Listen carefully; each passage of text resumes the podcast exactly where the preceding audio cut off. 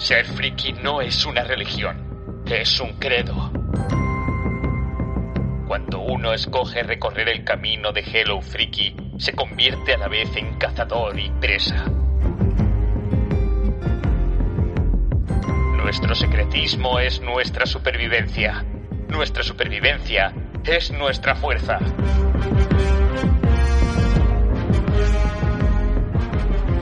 ¿Cómo se puede no ser friki si se elige este modo de vida?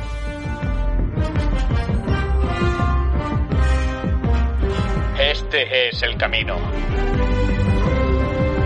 Hello Freaky Podcast.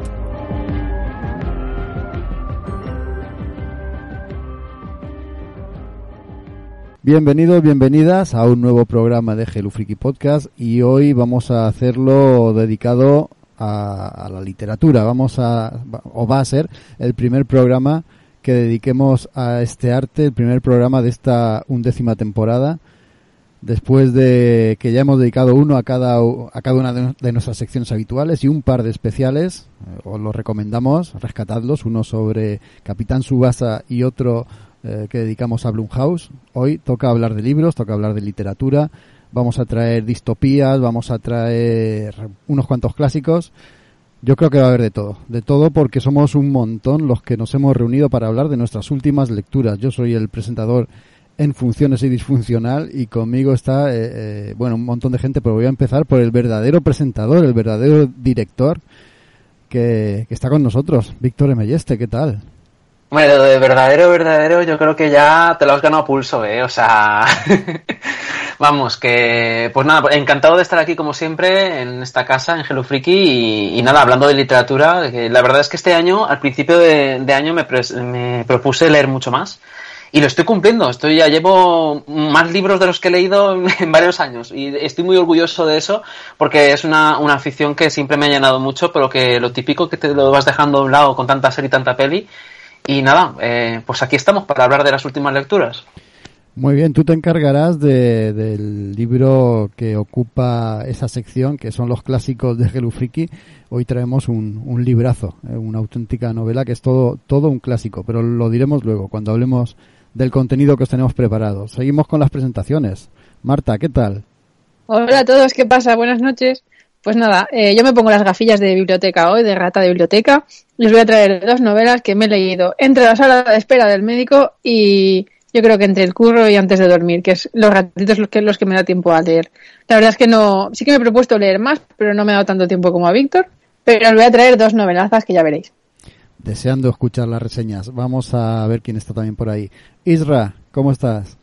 Pues la verdad que muy bien y con muchas ganas de, venir a este programa eh, de literatura. Eh, decía un, un programa de, la televisión que, alguna vez vi así de casualidad, decía aquello de, de todo está los libros, ¿no? Y quiero decir, pues a, todos los que nos, nos, están escuchando, pues que, bueno, si les gustan los programas de cine, los de cómics y los de videojuegos, pues eh, irse en este de literatura, pues, pues, sería un auténtico pecado, porque os digo que las historias que traemos son, pues casi, casi más alucinantes que muchas de las que hemos traído en, en otros podcasts. O sea que quedaros con nosotros y darle una oportunidad a algunas de las obras que traemos.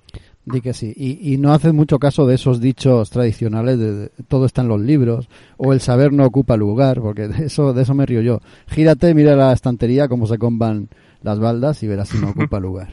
Sobre todo si son Billy, que no duran nada. Seguimos con las presentaciones. Raúl, Raúl Martín, ¿qué tal? Hola Jaco, hola, muy buenas al resto de diletantes. Bueno, yo parece que soy el tío que cubrir cuotas, porque me he dado cuenta que en el programa de literatura vengo a cubrir la cuota de Canción de Hielo y Fuego. Nuevamente, pues eh, traigo un libro relacionado con esta saga y yo creo que este es el último. No sé ya que me dedicaré a partir de ahora en esta sección. Lo tienes complicado. Ahora, antes de empezar, comentaremos algo con respecto a esta saga y a este autor. A ver, Tony, tranquilo, sí. que no te dejo el último. ¿Qué tal? ¿Qué tal, Jaco? Hello, frikis. Pues mira, yo estoy encantado de estar aquí con vosotros, de, compartir también con los oyentes una semana más. Y bueno, y más ahora, ¿no? Que el cine está de capa caída, pues mira, yo personalmente he retomado el hábito de la lectura de una forma mucho más asidua y, bueno, pues estoy realmente ilusionado que por fin os traigo hoy a uno de mis autores favoritos, que bueno, ya sé que es un especial de literatura, pero bueno, este autor más que literario, ¿no? En el sentido estricto que solemos asociar a alto arte, pues está más, más relacionado con el estilo periodístico, pero bueno, no os voy a desvelar demasiado, lo comentaré más adelante, así que vamos a ello. Vamos a ello y vamos a presentar a la última que participa en el programa. Maite, muy buenas, ¿qué tal? Hola compañeros, ¿qué tal estáis? Yo voy a ser breve y solo os voy a traer una novela que, bueno, tiene casi 700 páginas, así que me la convalidáis como si fueran dos, ¿vale? Pero la verdad que merecerá la pena pasar por esas casi 700 páginas. Nada, un, librito de bolsillo que nos traes. Yo decía antes un, tema que iba a traer, era solo por comentarlo, además está muy de actualidad. A ver qué opina Raúl de, lo que ha pasado ahora con, con la editorial que publica, o mejor dicho, publicaba todas las novelas del señor Martin en nuestro país. Eh, se, han se han declarado pues que, que, ya no van a seguir con su, con su producción, con su publicación. ¿Te has enterado, no? Sí, efectivamente. La semana en la que grabamos esto, pues ha saltado la noticia de que Gigamesh pierde los derechos de publicación de la saga de Hielo y Fuego por lo visto, debido a presiones eh, de el agente de George R. Martin, y bueno, pues hombre, ya digamos que cuando Plaza y Janés ha publicado el último libro de George. Martin y no Gigamesh, eh, ya no auguraba pues eh, nada bueno, ¿no? Pero es una pena porque contaba, gracias a eso, pues eh, contábamos con las fantásticas ilustraciones de Corominas, unas traducciones que, que eran impecables y bueno, pues a ver, a ver qué ocurre a partir de, ahora, ¿no? Pero bueno, eh, es una cosa que, hasta cierto hasta cierta manera pues eh, da pena pero casi que da la sensación que este pastel se ha ido haciendo demasiado grande como para que lo pudiese gestionar una editorial como es Gigamesh, que bueno, pese a mucho renombre que tiene, yo creo que son más de mover otros eh, productos eh, más minoritarios, eh, más de nicho y quizás todo lo que es canción de hielo y fuego pues ha crecido bastante y ahora pues ha subido la apuesta y ellos no han podido seguir. No sé. Eh, a mí, desde luego, me entristece mucho porque, desde luego, que la calidad de las ediciones hasta ahora son del futuro no sabremos cómo serán. Yo espero que siga traduciendo la Cristina Macía, que es la, traductora de España, y, es una pena, ¿eh? Porque, aunque por otra parte no sé qué decirte, porque la, la, estrategia editorial de, de Canción del Fuego en España nunca me ha gustado esa, esa manía que tienen de sacar pocas ejemplares y sacarlos de whatsapperas para intentar generar expectación y decir que así venden más y consiguen que la gente, no sé, como un poquito de, provocar necesidad por comprar. A mí nunca me ha gustado porque es en plan de, bueno, pero vamos a ver, si la gente está deseando ese nuevo libro, no sé qué, es como si sacan un nuevo libro de Harry Potter o lo que sea y, y, la, y, solo pueden comprar unos pocos. No, no me terminaba de gustar esa forma de hacerlo. No sé si era eso o era una excusa, porque lo que pasaba... Eh, dime. Que eso era cosa de Alejo Cuervo, ¿te acuerdas? Sí, sí, por eso lo estaba comentando, eh, que es el director de Gigames. Pero, a ver, lo que quería decir es que es que me, parece mal porque es que es un poco una, estrategia que nunca me ha gustado. Tampoco, lo que quería decir es que tampoco sé si era una excusa porque, como dice Raúl, a lo mejor como es una editorial pequeña, mediana, pequeña, eh, a lo mejor no podían hacer, eh, no, podían, no podían estar a la altura del nivel de, de distribución que necesitaba la saga, no lo sé. De, todas formas, ¿no pensáis que la saga ya está de capa caída una vez acabada la serie y una vez esta, esta dejadez por parte del autor? Yo creo que hay otras sagas que le están pisando el terreno y otras que están llegando y que se lo pueden, se lo pueden terminar de pisar. Yo quiero pensar que la gente está deseando leer eh, el, final el, el, final de verdad, ¿no? El que, el que, el que yo creo que el autor tenía pensado y que no dijo. O sea, yo creo que a los, a los, a los de la serie le dieron un final de, de, de mentirijilla, y dijo, bueno, me voy a inventar un final así cuatro tardes, y, y luego se quedó el, el, bueno, y ahora está esperando eh, a que se enfríe la serie para publicar el suyo, y de paso, por supuesto, pues hacer sus otras cosas y no tener que estar metiéndose prisa, que él ante todo nunca se mete prisa. Pero bueno. No, no, no. Yo, yo, quiero pensar que cuando publique el siguiente volverá el fervor y además el fervor pues, porque no me extrañaría que el primer capítulo sea John Nieve muriendo de verdad y entonces ya acaba, ya, ya de verdad que, que parten la, la serie de la, los libros de la serie y dice, bueno, ahora os vais a enterar de lo que es el final que, que, toca, ¿no? No sé. Ojalá, ojalá se desvincule totalmente, aunque las últimas novelas tampoco es que mantuvieran un nivel excesivamente alto. Bueno, vamos a, empezar. Después de esta sesuda reflexión que he tenido yo, vamos a empezar con el programa 11x05 de Hello Podcast dedicado a la literatura.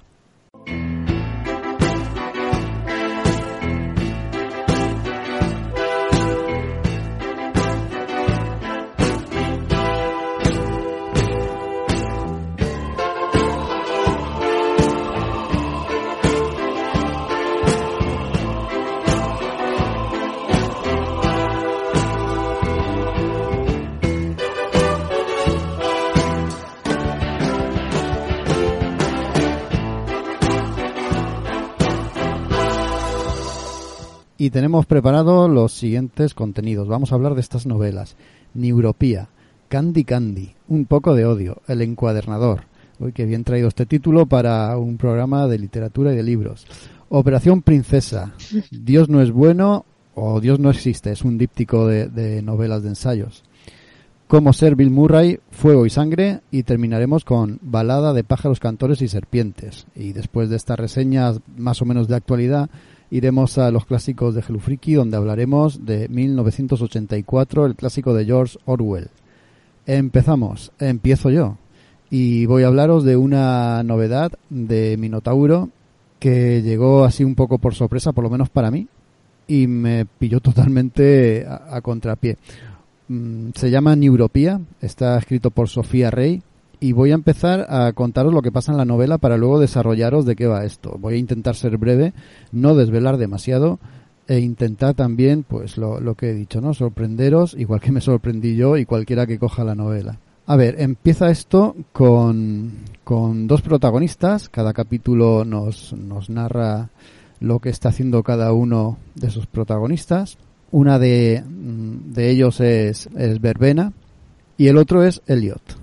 Eh, empezamos con Elliot. Elliot, pues nada, está en su, en su maravilloso mundo. Estamos en los años 80. Que si los Goonies por aquí, que si, bueno, ya sabéis lo tópico, ¿no? Cuando te estás leyendo la novela en ese inicio, pues te da la impresión de que la autora ha tirado una vez más de la tan manida nostalgia que se ha puesto pues de moda últimamente y bueno, te chirrea un poco. Cuando se va el capítulo de la otra protagonista, Verbena, vemos que está en, ¿cómo diría, cómo os contaría yo? ¿Cómo os diría? En una especie de, de mundo medieval dominado por las brujas y se orienta más pues a, a, la fantasía, a la magia y ahí te despista un poco. En un momento dado, en uno de los capítulos protagonizados por Elliot, se encuentra Elliot, este niño o este adolescente, mejor dicho, se encuentra con el DeLorean Sí, sí, así como suena. Se sube en él y después de, hacer un, recorrido a toda velocidad, cuando se baja del DeLorean aparecen por allí eh, gente eh, en armadura y soldados y tal. Eh, ¿Qué ha pasado? ¿Ha viajado en el tiempo? ¿Qué, qué, ha pasado aquí? Lo que nos vamos a encontrar con el avanzar de los capítulos es que no se trata de viajes en el tiempo ni se trata de una novela de explotación de la nostalgia ni mucho menos. Se trata, ni Europía, se trata de, de una distopía 2.0 o, o, o 3.0.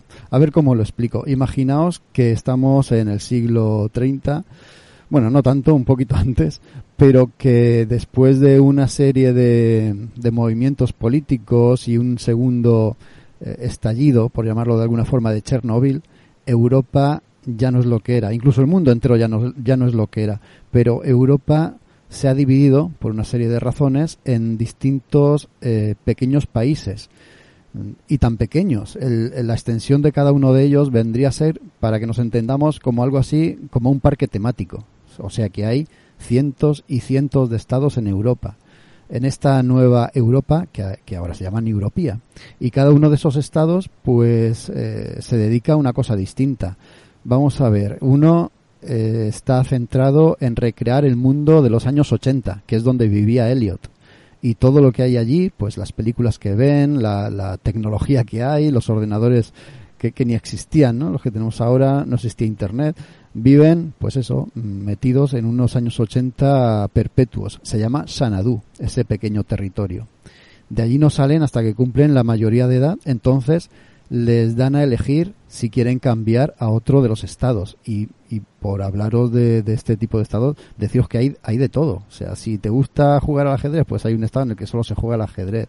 Otro donde solo viven gente que es zurda, pues también. De todo, absolutamente todo lo que se os pueda ocurrir.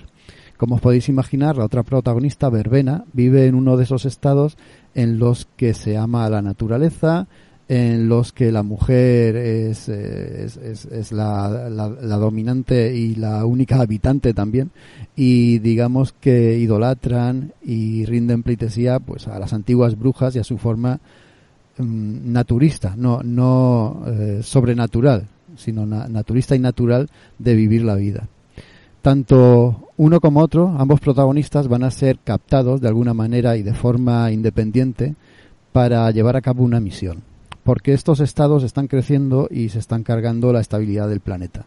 Y ellos tienen que encontrar unos planos y a un, y a un constructor de los que van a ser los nuevos parques temáticos, los nuevos estados de este New Europea.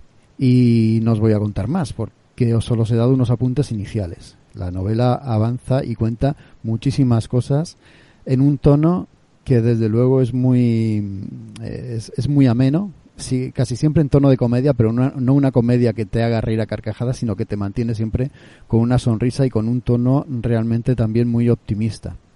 La autora, Sofía Rey, eh, desde luego no, nos lanza muchos guiños, ¿no? Y sabe cómo mantenernos atrapado, atrapados a la lectura con su estilo suelto, ligero y esos eh, guiños y esos chascarrillos. Por ejemplo, hay, hay una frase que a mí me ha gustado mucho, que te, que te viene a decir literalmente, un buen villano tiene que ser campechano. Eh, eso, eso, esos guiños y esas eh, simpáticas ocurrencias que todos podemos captar y entender.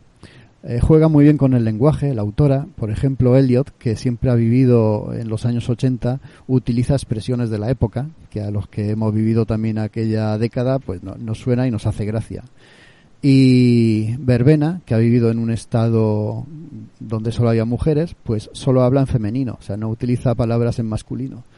Eh, como esto, y eh, la autora juega con el lenguaje y, juega durante toda la narrativa y la narración con, con ese tipo de, de literatura, ¿no? La verdad es que lo, lo, hace muy bien, lo lleva muy bien y consigue que, que el relato sea, sea muy ameno. Se, se lee no de una sentada, pero sí de, de un par o tres sentadas te, te, lo lees, lo devoras y se pasa muy bien haciéndolo. Es verdad que en algunos momentos eh, puede pare parecer que es algo intrascendente, ¿no? Pero, pero hay bastante complejidad dentro de lo que es el relato y dentro de lo que es esa um, aparente literatura juvenil, que no lo es ni mucho menos, ¿no? También eh, lo digo porque también guarda un cierto mensaje ecologista y cier cierto mensaje concienciador ¿no? de lo que estamos haciendo, es un reflejo en realidad de hacia dónde vamos. Te, te habla también del auge de los fascismos, hacia dónde nos pueden llevar y todo esto. Y la guinda del libro, pues que viene acompañado de ilustraciones de José Fonollosa, que es eh, amigo nuestro, y la verdad es que mola un montón. Eh, utilizan esas ilustraciones para hacer eh, una especie de publicidad ficticia dentro de la novela de distintos territorios de New Europea y ahí te das cuenta pues de, de, del tono que tiene la novela, ¿no? que sin dejar de ser un poco una denuncia velada, tiene también bastante humor y, bueno, te ayuda a que la lectura sea realmente entretenida. Lo recomiendo mucho porque es una lectura ligera y yo creo que puede gustar prácticamente a cualquier edad. Así que si tenéis duda o si os pica, no, no que no os eche para atrás eh, ningún posible handicap porque yo creo que es todo positivo. Eh, es, es, una buena lectura muy recomendable, ligera y además con muchas capas que, que te llena. ¿Qué os parece? Hombre, a mí me parece que habría que empezar diciendo eso de este programa no se hace responsable de los ataques a la Casa Real que pueda producir algunos de sus componentes o algo por el estilo, ¿no?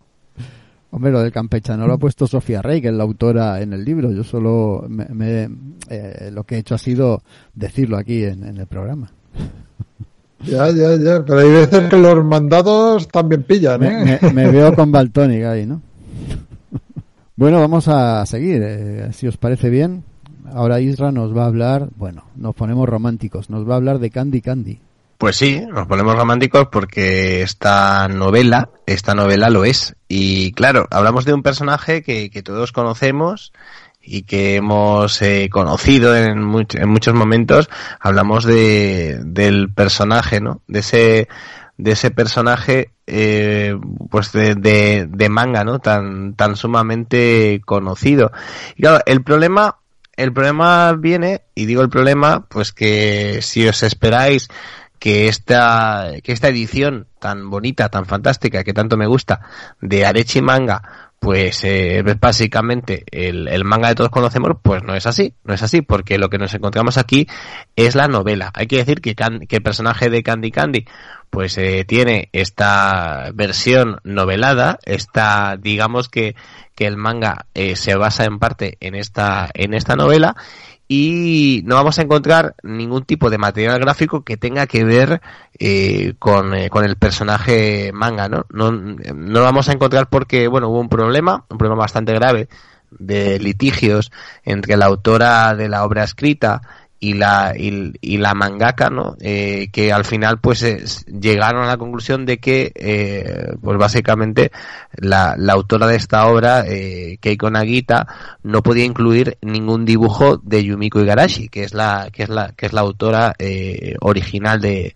de esta obra. Por lo tanto eh, sí que es cierto que en algunos otros países, eh, al, al editarse antes, pues esta novela iba acompañada de, de, la, de la Candy que todos conocemos, pero en este caso no va a ser así. O sea que, bueno, pues eh, eso yo os digo que no le quita ni un ápice de, de bueno, de, de, de encanto a este, a este libro que con tanto cariño pues han publicado los amigos de Adechi. Claro, que es, nos encontramos una, una historia, no sé si, si sois conocedores o no de, de- del universo eh, melodramático y romántico de, de, de Candy Candy, pero bueno, vamos a encontrar, efectivamente, vamos a encontrar eso, nos vamos a encontrar un, una, una obra que bebe directamente de los clásicos eh, románticos del siglo XX, del siglo XIX, y, y que es y, y que y qué es lo que es. Es una obra que po- posiblemente está más más cerca eh, pues eh, contemporáneamente hablando de lo que puede ser Corín Tellado que de otras cosas pero claro así es a la japonesa no a mí realmente me gusta porque nos encontramos una obra muy bien escrita, una obra con una traducción muy buena, muy bien hecha, y una obra en la que nos va a sorprender desde el primer momento, y a mí lo ha hecho porque en un principio pues conseguí, eh, bueno, pues gracias a los amigos de Alechi, este, este, este ejemplar eh, básicamente por puro coleccionismo, porque me gusta mucho el personaje eh, de manga, pero luego descubrí que detrás había una, una gran novela, y es que eh, estamos ante una obra, pues como os digo, muy bien escrita. ¿Qué es lo que vamos a, a ver aquí? Pues mira, os lo digo muy rápidamente, los arcos argumentales que tenemos, tampoco os voy a explicar mucho más, porque hay una gran sorpresa eh, durante que, bueno, que se va explicando durante toda la obra. Hay alguna, alguna cosa escondida que, que tendréis que averiguar, que, que me parece sublime. Y vamos a, a ver en esta obra básicamente eh, tres amores de esta, de esta chica, ¿no? Esta, est- hablamos de, de Candy, de Candy White, que ya sabéis que es esta huérfana eh, que, que, que fue criada en el, en el orfanato, en, en el, en el Pony, ¿sabes? En el, en el orfanato hogar, ho- hogar de Pony, hasta que en un momento, pues nada, pues realmente ya tiene que irse de este, de este orfanato y se va pues con una familia que la, que la contrata como dama de compañía para una hija que, que tienen, ¿no? Pues esa, así comienza la historia y, y vamos a ver estos, estos arcos argumentales, estos tres amores que, que van de alguna manera a protagonizar eh, la vida de, de, de, de Candy Candy, ¿no? El primero sería, eh, bueno, pues básicamente el príncipe de la, de la colina, que es un personaje que, que, que no se va, bueno, que en un principio no vamos a saber eh, quién es, pero ya os digo que durante la obra eh, esta, circunstancia se va, se va a hacer mucho más evidente. Luego hablaremos de, de un personaje clásico en el universo de Candy Candy, que es Anthony, y en un, en un último lugar, pues hablaremos eh, de, de, de, Terry, que es un chico conflictivo eh, que, que, conoce en el internado, ¿no? Pues eh, estos tres personajes van, van a ocupar toda, toda la obra. ¿Cómo se hace esto para que no, que no, que esta especie de, de, de extraño culebrón eh, venido del, de, de, de Japón pues nos enganche y nos guste.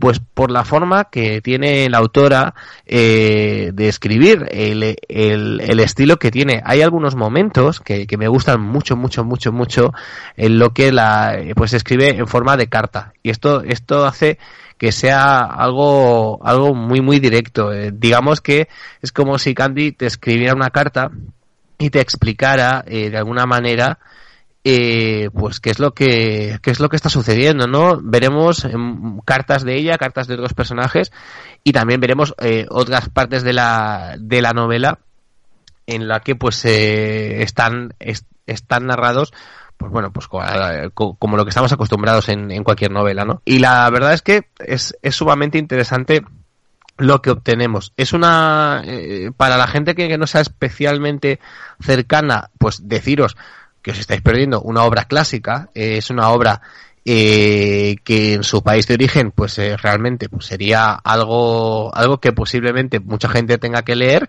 Y aquí vale pues nos lo podemos tomar más o menos a chufla eh, por el eh, por el personaje no pero ya os digo que es es una es una obra muy muy muy buena. Y, y por qué hay que tenerla hay que tenerla porque tenemos la suerte en España que se ha publicado esta, esta obra, que en realidad eran dos, dos, dos libros y que aquí tenemos esa suerte de que se han publicado juntos, ¿no? Por eso ese volumen de 400 páginas.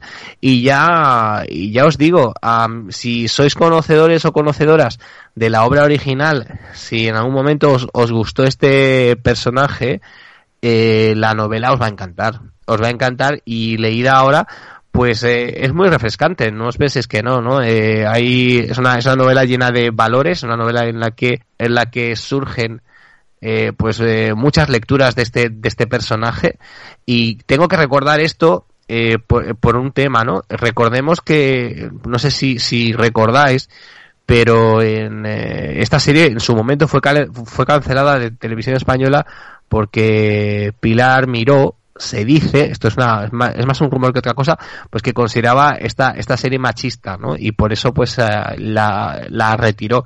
Yo no sé qué es lo que pensáis, yo después de leer la obra, de conocer al personaje, quizá la, la serie de anime o el manga eran mucho más eh, melodramáticos.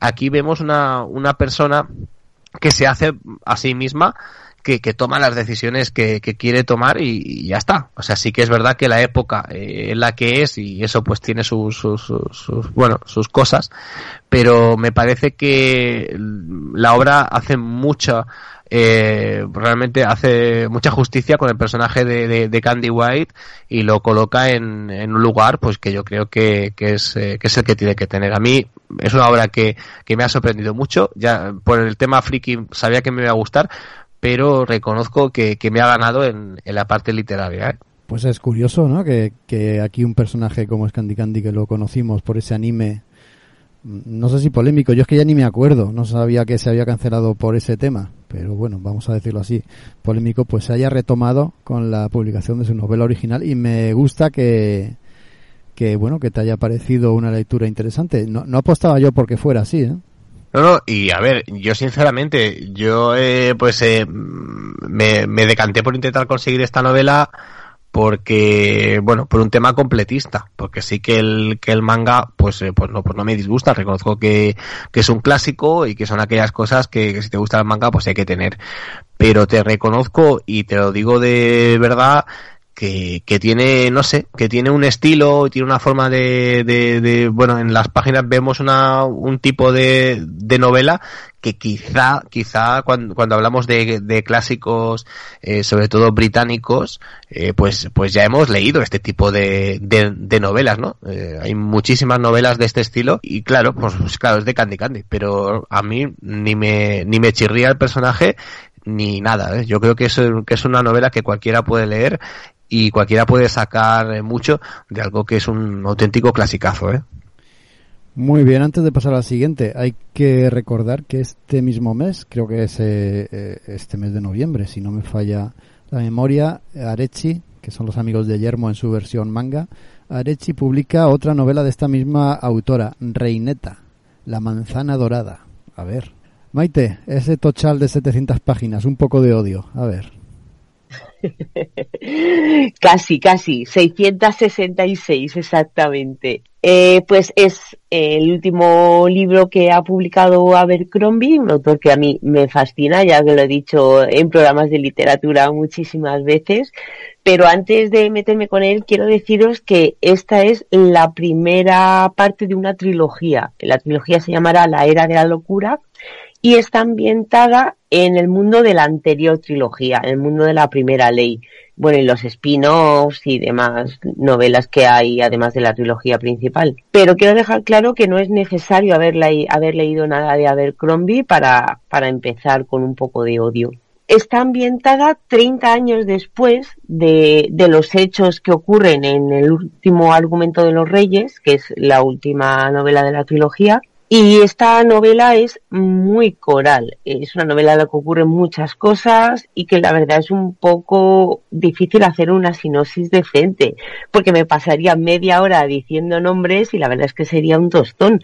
Pero así por encima, pues eh, tenemos en la ciudad de Adua y en esta ciudad eh, ha llegado la revolución industrial es algo que supone que iba a hacer bien a la ciudad, pero la verdad es que acaba siendo lo de siempre. El rico se hace más rico y el pobre se hace más pobre.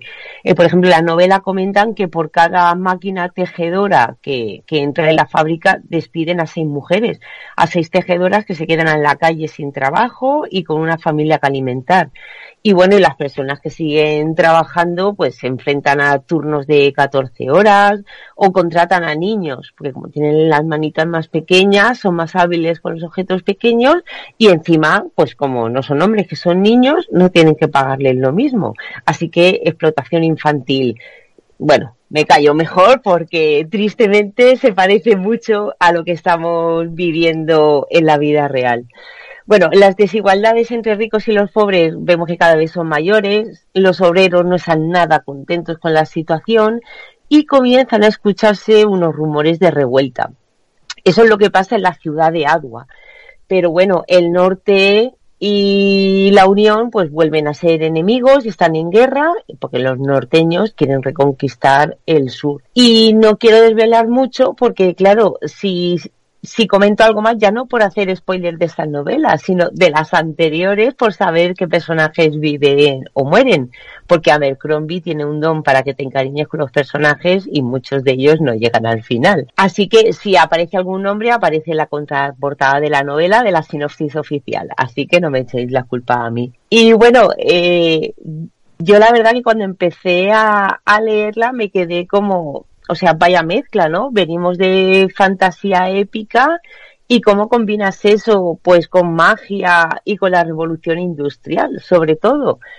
Y la verdad es que lo hace maravillosamente bien. Porque sí que es verdad que a mí al principio me chocó un poco, pero como te sentan las bases tan bien y te acostumbras, la verdad es que es una combinación que funciona perfectamente y es una vuelta de tuerca a lo que es la fantasía y sobre todo que está muy bien hecho. Ha sido muy inteligente la forma que, que ha, cómo ha enfocado la novela, porque digamos que la mayoría de los protagonistas eh, son los hijos y las hijas, que bueno, que hablará, luego también hablaré un poquito de eso, como digo, son los hijos directos de, de los personajes anteriores. Pero no estamos hablando solo de una nueva generación de personajes que tienen que cargar con los apellidos de sus generaciones para bien o para mal, porque no todos los apellidos son iguales. O príncipes, por ejemplo, que como sus padres han estado en guerra con tal o con cual país, pues ellos deben de continuarlo. Eh, Abercrombie ha ido un poco más allá y estos personajes tienen sus problemas principales, el lastre de sus familias, pero sus propias motivaciones también, sus propios problemas. Por ejemplo, tenemos eh, a Sabine, que es la hija del inquisidor Glotka, que si conocéis al personaje de Glotka no os podéis hacer una idea de cómo es su hija, que es una de, de estas mujeres que se dedican a invertir en los inventos. Ella es una que aboga mucho por el uso de la nueva maquinaria industrial, es una de las ricas y que por supuesto está a favor. Tenemos otro personaje, el príncipe Oslo, o el príncipe Orso, perdón, que es una, un adolescente malcriado, es un inútil que, que, que piensa que nada, vamos a ir a la guerra, pues a la guerra, o sea, las cosas hay que pensarlas un poco más. Eh, Leo Danbrook, que es el, el, defensor del sur y tendrá que enfrentarse al sobrino del rey del norte, otro descerebrado igual que quiere ganar batallas como los grandes héroes de la antigüedad que cantan las grandes gestas. En medio de todo este pedo de, de todo este batiburrillo también tenemos otro personaje que se llama Rique, una chica que no os voy a decir quién es hija porque es una sorpresita, y tiene el don o la maldición, según se mire, del ojo largo. El ojo largo te permite ver el futuro. Esa es la parte mágica que tiene esta novela, que como digo mezcla eso, eh, fantasía épica, revolución industrial y magia. ¿Y por qué es tan buena esta novela? A ver, lo lo que siempre he admirado y me ha gustado mucho de Abercrombie son sus personajes. Tiene una facilidad innata para desarrollarlos y lo hace muy bien. Eh, bueno, antes he dicho personajes y he dicho que hablaría sobre las mujeres. Esto me ha gustado mucho de esta novela porque los, personajes femeninos brillan. Antes he nombrado Sabine, la hija de Glocka, que es para mí es uno de los mejores personajes construidos de esta novela, pero no solo es ella, a ver, normalmente en, el, en, este tipo de literatura, pues los personajes femeninos son o pobrecitas a las que hay que salvar, o intentan violarlas, o son brujas o sanadoras, o también como por ejemplo Brienne de Tart en Juego de Tronos, que son así mujeres guerreras como muy masculinizadas. Pues aquí no, aquí tenemos un montón de roles femeninos muy variados. Tenemos mujeres de negocios liantas al estilo de Meñique. Mira, antes que nombrar Juego de Tronos, pues seguimos el mismo palo. Bueno, tenemos espías, reinas, hay madres trabajadoras y sencillas, hay una jueza. La verdad es que hay un montón, hay mucha variedad y eso personalmente pienso que es de, de aplaudir. Y otra cosa que también me gusta de Abercrombie, su descripción. Es muy sencilla, es muy directa, no se enrolla con descripciones largas para y notas tú mientras que, que, lo estás leyendo que dice aquí hay paja. No, o sea, son 666 páginas y aún así este hombre va al grano. Aunque suene difícil de entender, pero cierto que lo es. ¿Y qué es lo que consigue? Que con toda esa sencillez a la hora de, de escribir, tú en tu cabeza te lo imaginas como si estuvieras viendo una película. Y ya no solo, por ejemplo, eh, grandes batallas o ejércitos peleando, que todo eso es más épico, digamos, estamos un poco más acostumbrados. Es también eh, Adua, la ciudad, la revolución industrial.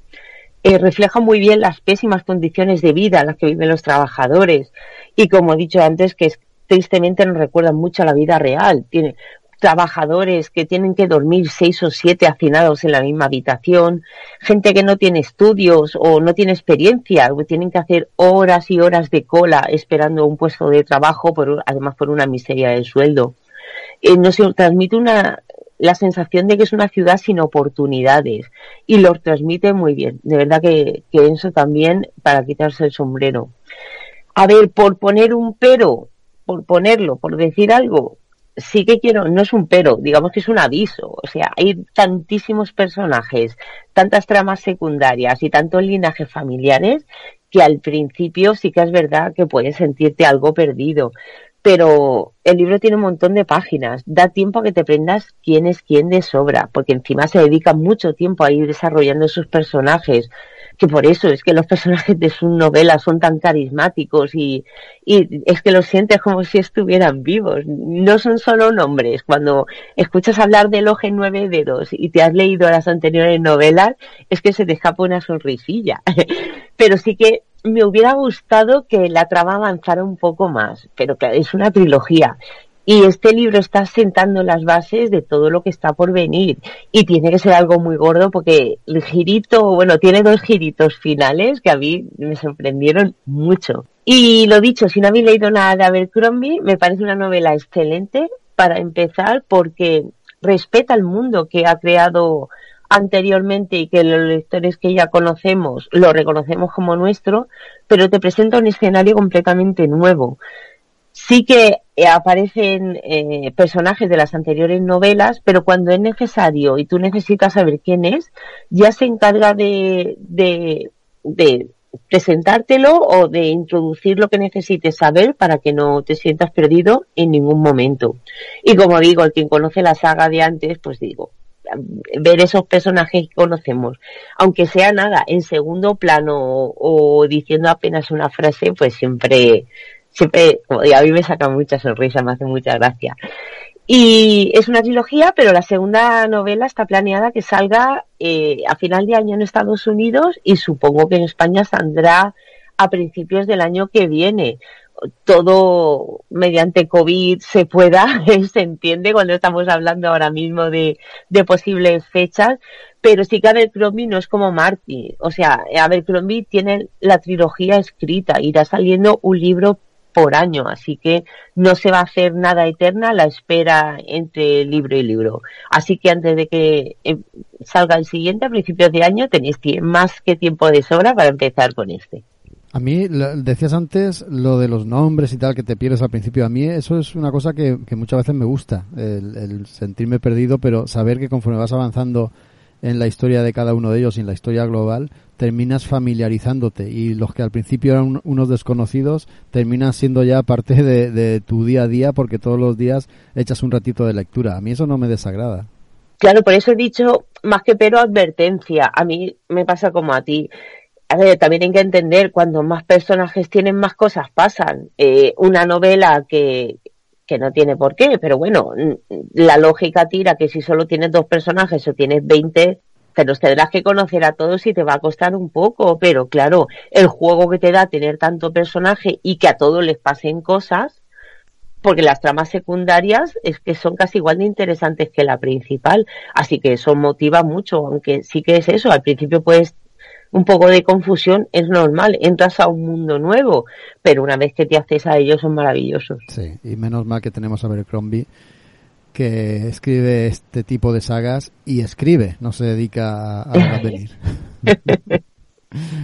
¿Cuántos años llevamos esperando Vientos de Invierno? Madre mía, qué desastre. Y saca precuelas en vez de seguir. Bueno, vamos a dejar ahí que, que, nos vamos a encabronar.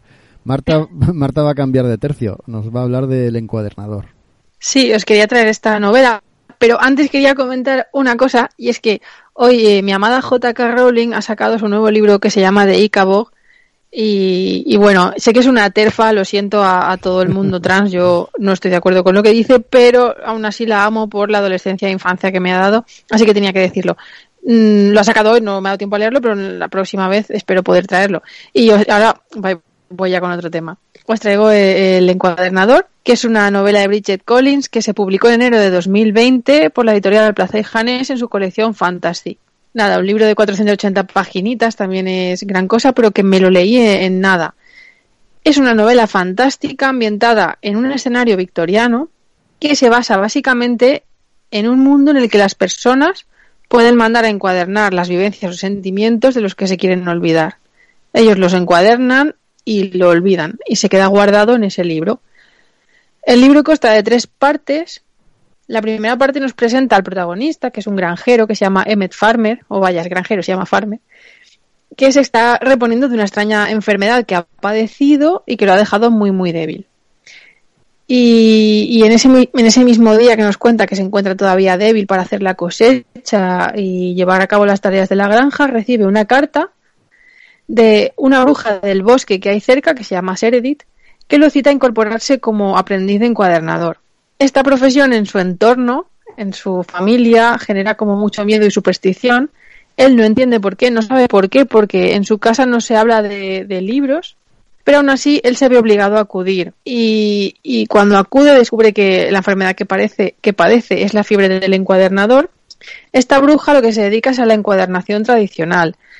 Y el libro nos habla, nos, más adelante nos va poniendo en un, punto y otro esta encuadernación tradicional y la encuadernación industrial que, que, se, que, se, realiza muchas veces por dinero, es decir, hay gente que se dedica clandestinamente a vender esas encuadernaciones que ellos dicen que son falsas, pero realmente son sentimientos reales de, de gente que ha encuadernado ahí, son historias reales que, que, hay gente que paga un buen dinero por morbo, por, por poder tenerlas en su casa.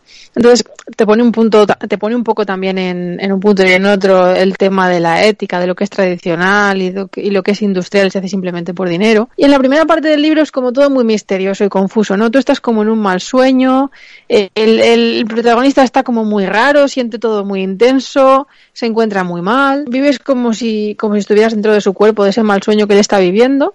Pero un buen día el protagonista recibe una visita a la casa de la, de la bruja, en la que él vive ahora como aprendiz suyo. Entra un chico que pide que, que, lo encuadernen, parece que conoce al protagonista de algo, parece como que lo odia, el protagonista no entiende nada y tú realmente tampoco. Y a partir de la segunda parte todo da un giro de golpe, entonces lo comprendes todo y no tiene nada que ver con lo que tú te estabas imaginando ni con lo que te podías esperar en este punto os digo, si queréis leer el libro, no, le, no, leer, no leáis ninguna sinopsis. La sinopsis eh, tiene la, la, pega de que nada más tal, date cuenta un poco de, de, qué, de qué trata. Y bueno, si la lees la sinopsis, pues igualmente lee la novela porque es, es brutal y, y, de todas maneras la narrativa os va a encantar. La prosa que tiene es exquisita, esta autora engancha muchísimo y, y realmente es una oda a los libros, ¿no? Que como quiere decirte como que los libros no siempre, o sea, siempre son mucho más que libros, siempre tienen los sentimientos del autor ahí guardados, tienen, tienen algo más, no son simplemente una, una historia. Y también habla sobre las emociones que reprimimos muchas veces y las que queremos enterrar para que no, no salgan a la luz. Eh, la autora se inspiró en, en un curso de encuadernación que hizo, se enamoró de esta profesión entonces, eh, la novela describe mucho el proceso de encuadernar tradicional, es muy sinestésica, eh, describe mucho el, el, olor a cuero, a madera, a papel, el sonido de, de las callosas manos de la encuadernadora. Y, y, te mete mucho en este universo de la encuadernación, además de la fantasía y de las aventuras que, que corren detrás los protagonistas. Y no os cuento más porque, porque ya os digo, a partir de la segunda parte todo pega un vuelco muy grande, no te podrías esperar nada de, de lo que trata y es una novela hermosísima, preciosa, que fue novela revelación de, de Reino Unido en 2019 y que la recomiendo a todo, todo el mundo. Pues me la vendió súper sí, sí, bien, Marta. es buenísima, te lo digo en serio, es uno de los mejores libros que he leído nunca. Buah. Qué guay, gracias, me la apunto. Sí, yo creo, yo creo que la hemos apuntado todos. Eh, la, la, has vendido muy bien y yo creo que también se vende sola, ¿eh? Es muy interesante. Y es de esas que se me hubiera pasado, mmm, hablo por mí, se me hubiera pasado seguramente sin, sin, sin haber reparado en ella. Para esto sí, sirven. Reino Unido fue un éxito brutal, pero aquí la verdad es que yo creo que ha pasado un poco sí, desapercibida. desapercibida. Un sleeper, un sleeper. Eh, para esto sirven sí. los programas de, de Hello Freaky, para esto. A ver, Tony, tengo interés porque nos hables de esta novela, me imagino que de investigación también, como suele hacer Antonio Salas, Operación Princesa. Efectivamente, novela de investigación que yo estoy arribísima, a ver si no me ciega mi entusiasmo, pero es que, bueno, a mí me encanta todo lo que hace este, este hombre, este hombre sin rostro, ¿no? Identidad secreta.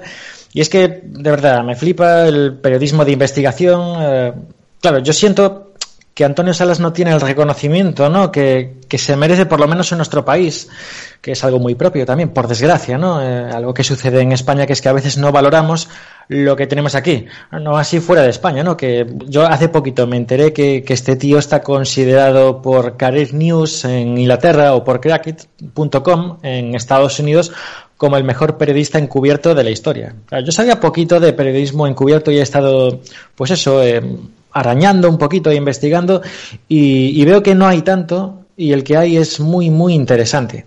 Así que bueno, pues mira, me decanté por este libro, que es uno de los últimos que me he leído y que me pareció muy interesante, pero antes de meterme con él voy a hacer pues una pequeña mm, retrospectiva ¿no? sobre la carrera de, de, Antonio Salas por si bueno hay alguien a quien no le suene este, este periodista e investigador este fue el que se dio a conocer ¿no? en 2003 con Diario de un Skin que es un libro, pues bueno, que a mí me, me, sacudió por completo. Yo, la verdad es que tenía bastante curiosidad sobre las tribus urbanas, siempre me llamaron la atención, pero claro, había muy poquita información y la información con la que yo daba no era de mucha calidad, ¿no? Y solía ser bastante, bastante parcial y tendenciosa. Y bueno, resulta que este autor lo que hizo fue infiltrarse en estas agrupaciones de neonazis y lo contó como no se nos había contado hasta ahora, que fue contarlo desde dentro, que fue como él lo vivió, ¿no? Entonces, claro, yo lo agradecí un montón, pero es que, claro, aparte este libro me sacudió muy fuerte porque no se quedó ahí la cosa, sino que al acabar su infiltración, como él vio cosas muy bestias, él pasó a ser testigo protegido de la Fiscalía de Madrid y testificó. Y mm, testificando hasta el punto de que su testimonio fue vital para conseguir lo que fue la primera sentencia judicial. Claro, la, la primera, no solo en España, sino la primera de la historia en Europa contra una organización neonazi, que ya tiene tela el tema. Bueno, pues yo me quedé desde luego encantado ¿no? con, con, este ensayo, con este pelotazo de Diario de un Skin, que además hay un reportaje audiovisual pues muy interesante ¿no? con las grabaciones que hizo Antonio Salas durante, durante la temporada que pasó infiltrado y que también hay una película que si no me falla la memoria está protagonizada por Tristan Ulloa, que no está nada mal, pero es que después llegó El año que trafiqué con mujeres, que fue un libro que claro, que a mí, a mí me sacudió también muy muy fuerte, quizás es el que más fuerte me ha sacudido pues por las implicaciones que tiene, ¿no? Porque él, ya parte de, de, un punto de partida muy interesante que es demostrar que la esclavitud y el comercio de seres humanos sigue vigente en el siglo XXI, que esto puede sonar un poco así extraño, pero el tío allá se fue a infiltrarse en mafias de trata de blancas y de prostitución y efectivamente se ganó la confianza de los proxenetas y consiguió finalmente comprar un grupo de niñas menores de edad. ¿no? Es espeluznante, pero sin embargo es real, que a mí es lo que me toca la fibra de, de sus trabajos. Luego nada, luego pasan los años. Bueno, año que trafique con mujeres, no sé si anda por el 2003, 2004, y en 2010 nos llega otro ensayo, que es el palestino, que ya es como un paso más, ¿no? Que es infiltrarse en redes de terrorismo internacional. También interesantísimo. No, me voy a meter mucho porque, bueno, lo que hoy nos ocupa es Operación Princesa, pero claro, yo le había perdido la pista desde entonces hasta que llega este Operación Princesa y digo yo, oh, pues me lo tengo que leer. Y resulta que me encuentro con una novela. Entonces, ¿por qué? ¿Por qué es una novela? No, si su estilo había sido el ensayo hasta ahora, ¿no? Aportando además un montón de pruebas audiovisuales. Bueno, pues resulta que durante su infiltración el Tribunal Constitucional prohíbe el uso de cámaras ocultas y aquí ya pues él está en un callejón sin salida. Entonces, bueno, pues, pues una de las soluciones que aporta eh, el autor es convertir Operación Princesa en una novela y ahí empieza a experimentar con este género. Y bueno pues no todo va a ser malo también porque claro esto le permite meterse en las sensaciones no y sentimientos de los personajes hasta darles una profundidad que, que yo por lo menos agradezco. A mí me gusta mucho eso. Claro también le da cierta libertad para remarcar no ciertos aspectos y hacer ciertos homenajes que yo considero por lo que claro me he ido leyendo todo cronológicamente todos sus libros, yo considero que había ciertos homenajes que le habían quedado pendientes, porque es que no venían a cuento, quizás, ¿no? Y en el formato de novela, pues claro que ahí sí que te puedes mover, ¿no? Como pez en el agua para contar no solo lo que quieres contar, sino también de la forma que la quieres contar. Y esto es lo que sucede con Operación Princesa, que él va aglutinando un montón de cosas que ha ido aprendiendo pues sobre armas, sobre terrorismo, sobre organizaciones jerárquicas y lo va integrando. Eh, y bueno, ya un poquito para meterme en, en, lo que es el libro, ¿de qué va? Bueno, pues aquí arrancamos de, de, una forma que a mí también me tocó la fibra muy de cerca, ¿no? Porque empieza hablando de moteros, ¿no? Yo estaba, estaba encantado, ¿no? A mí me mola mucho esto, yo he tenido moto y, y, no solo me gusta como, como vehículo, sino que también desde un punto de vista contracultural siempre me ha llamado un montón la atención, pues el tema de las bandas moteras, su origen, los símbolos, todo esto. De pequeñito la primera peli que vi relacionada con este mundillo no fue Frío como el acero, una peli del 91. Cold Stone a mí me llamó muchísimo la atención, me gustó, me encantó. Bueno, también Easy Rider o Recuerdos que matan, una peli de Charlie Sheen eh, que también él interpreta a, a un periodista que se infiltra en una banda de moteros pues para contarlo desde dentro. Y de verdad que es una pasada. Entonces él, eso, pues no se le ocurre otra cosa que infiltrarse en quizás una, quizás la organización más peligrosa que hay, presuntamente todo lo que estoy diciendo, pero bueno, que es Los Ángeles del Infierno, con delegaciones en un montón de países. Y, claro, eh, él empieza, pues como siempre, a extender sus ramas, a profundizar y claro, pronto la investigación pues deriva hacia tráfico de drogas, hacia tráfico de armas también, una vez más algo en lo que él, bueno, pues tiene mucha experiencia que es la prostitución, pero claro, la cosa empieza a escalar hasta unos extremos que, a mí me parecieron brutales, pero interesantísimos al mismo tiempo también como, como la geopolítica, el tráfico de influencias y, y claro, como todos estos elementos, ¿no?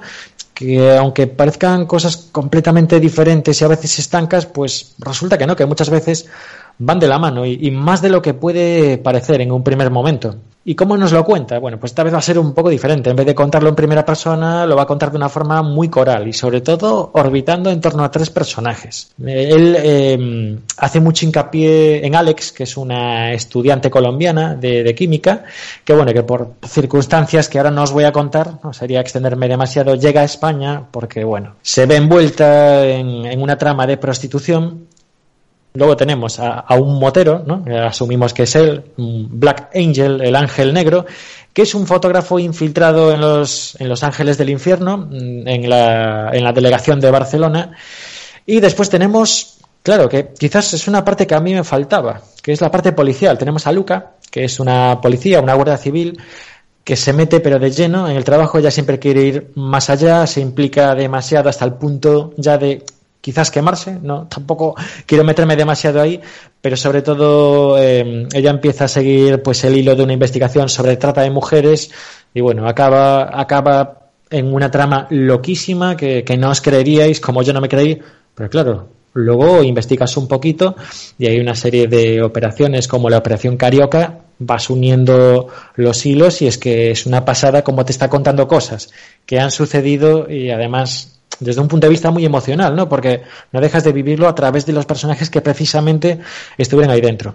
Así que un poco para valorar, ¿no? El, libro, Operación Princesa, este, este libro que salió en 2013 y que yo no tenía ni idea y me da un poco de pena que estos libros pues vuelen por debajo del radar.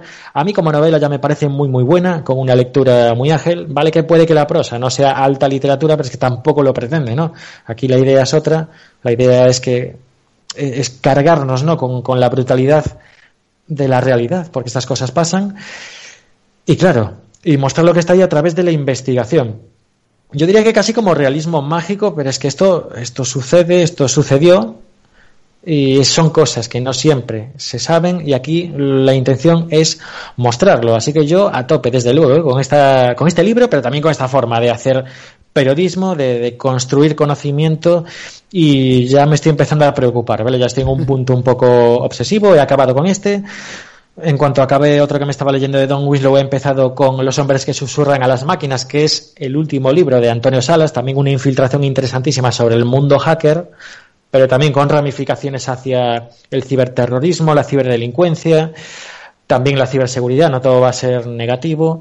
Y ahora ya tengo en espera Nelly Bly, eh, esa autora que se infiltró en un manicomio, escribiendo 10 días en un manicomio, que fue la primera periodista infiltrada de la historia. Así que, para que veáis hasta qué punto este Operación Princesa me ha avivado ¿no? en mi curiosidad de ahondar en este periodismo, periodismo gonzo, ¿no? que se infiltra, se implica tanto que te metes y a veces incluso transformas la realidad de la que estás hablando. Así que nada, eh, Espero que os haya gustado mi reseña y a los que os pueda resultar útil esta recomendación, yo de verdad que si estáis pensando a qué hincar el diente, creo que Operación Princesa pues puede ser un muy buen candidato. Muy interesante. A mí este tipo de, novelas siempre me ha llamado la atención. Novelas, perdón, o ensayos o investigaciones, ¿no? Periodismo de infiltración. Yo te confieso, Tony, igual va a haber gente que me odia y seguramente no tengo razón, ¿no? A mí me dio muy fuerte con el diario de un skin y cuando lo leí... Mmm, no sé, no sé, em, veía cosas que no me, o, entendía cosas que no me terminaban de encajar. A lo mejor es que soy muy mal pensado, pero es que después, con el año que trafiqué con mujeres, me volvió a pasar lo mismo y me daba la impresión de que Antonio Salas, por eso mm, lo que voy a decir, por eso he comentado antes que igual hay gente que se va a enfadar conmigo. Me dio la impresión de que Antonio Salas no era solo un periodista eh, anónimo, sino que era un equipo de gente. Mm, Me daba la impresión de lo que de que lo que contaba o parte de lo que contaba en sus ensayos no los había vivido en primera persona. Por, no me acuerdo ahora bien por qué, porque hace ya muchos años que lo leí, pero por ciertos detalles me daba esa impresión y le perdí la pista porque le perdí el interés. Mm, igual fue paranoia mía, ¿no? Pero vi un, pequeño truqui en sus en sus investigaciones y por eso le perdí el interés. ¿Tú, tú qué piensas de esto? ¿Es, es paranoia mía o es posible, Tony? Es que fíjate que no eres la primera persona que me lo comenta. Puede que haya algo de eso. Él siempre asegura que trabaja solo. Entonces aquí tenemos dos posibilidades. Una, que él, bueno, tenga varios trucos, no sea del todo honesto y quizás ni siquiera él mismo exista como ese autor que usa un seudónimo, sino que sea un equipo enorme de gente trabajando, o puede ser un hiper mega crack que históricamente también hay antecedentes. Sí. No lo sabemos. Yo me quedo ahora pues con la duda de qué truqui le has visto y, y nada, si no es aquí en la grabación, pues ya me lo dirás a micro cerrado porque estoy muy curioso y tampoco cierro la puerta a todas las posibilidades. Claro, claro. Yo, yo es que no me acuerdo ahora concretamente, si no te lo diría a, mi, a micro abierto. Es que fue hace mucho tiempo cuando lo leí y sí que recuerdo que había detalles que yo mm, llegaba a la conclusión de que eso directamente no lo había vivido él por la forma de contarlo y, y no me cuadraban con otras con otras vivencias. Pero bueno, dejemos sospechas ahí aparcadas, cada uno que piense Sí, lo que quiera. hombre, es, es complicado saberlo. Desde luego, cuando escribió El Palestino, que fue quizás la infiltración en la que más años estuvo, yo creo que ahí se quemó un poco. Él asegura que estudiando los grupos fundamentalistas islámicos y, eh, por extensión, ¿no? Eh, la cultura islámica, él se volvió musulmán. Él aprendió árabe, ¿no? Y a día de hoy, él asegura que, que mantiene sus, bueno, sus costumbres, el, eh, aunque más allá del credo mantiene sus hábitos como musulmán y trascendiendo a la creencia eh, le gustan las implicaciones morales que tiene. Siempre es muy defensor ¿no? de la cultura musulmana, no come carne, no bebe alcohol, bueno, no come carne de cerdo, matizo. Entonces, claro, uno sigue a preguntar, ¿es un tío que se mete hasta las cejas en lo que está haciendo y le acaba impregnando tanto por dentro que lo transforma para siempre? O quizás es un constructo, ¿no? Y nos lo están vendiendo pues como un producto literario también. Hombre, podría ser. Yo no me quiero poner conspiranoico y para disfrutar de la lectura pues me entrego y me dejo llevar. ¿Qué pasado a, mañana? A mí, Tony, este Sí. hombre me, me, me gusta bastante, pero también te digo una cosa, si, si tengo que comparar con otros equivalentes, pues a veces en algunas novelas, ¿eh? Diario de un Skin me parece fantástica y otras me parecen bastante menores. Si tengo que comparar pues con algunos, yo creo que se queda se, se queda muy atrás con, con por ejemplo con, con Saviano, ¿no? Eh, Saviano Sí, sí. que, que también es un con su Gomorra que es fantástico, pues se queda muy atrás y y no sé, eh, mucho se ha hablado de, de quién es o quién deja de ser este hombre o este grupo de hombres, como decís vosotros, pero no sé, a mí no, no, no me da la sensación ¿eh? de que sea un grupo, un grupo como, como dice Jaco, pero sí que es cierto que, que, que maneja eh, tantísima información que, que a veces pues se hace difícil de creer ¿eh? que una sola persona pues, pues pueda, pueda hacer ese tipo de trabajos. Sí, yo, yo más que a un grupo me, mm, me refería, no me he explicado bien, a un periodista, pero que no llega a la infiltración tan minuciosa y tan exhaustiva como nos quiere hacer creer en sus novelas o en sus Claro. ensayos. Esto es complicado, pero bueno, él precisamente sí que hace muchas referencias y muchas alusiones a que sí que tiene buenos amigos y tiene gente de confianza pues dentro de los servicios de inteligencia, dentro de la Guardia Civil o, de ciertas unidades policiales. Entonces, si bien es cierto que trabaja solo, también eh, remarca que cuenta con la colaboración puntual de personas, pues bueno, en Ahí. primera línea y con información de primera mano. Ahí es claro donde que sí. iba. Ahí es donde iba. Bueno, vamos a dejarlo ahí en la duda, que también queda, queda bonito ese misterio, esa ambigüedad, que decida cada uno de los que nos escuchan si se ha leído sus ensayos y si es seguidor de este misterioso Antonio Salas. Vamos a seguir. Y antes de empezar yo con este díptico de ensayos que se titulan Dios no es bueno y Dios no existe, te tengo que preguntar, Tony, ¿habéis hablado en el Teatro del Fin del Mundo de Christopher Hitchens? Pues no, y de hecho me pillas ahí, así que estoy ahora deseando escuchar.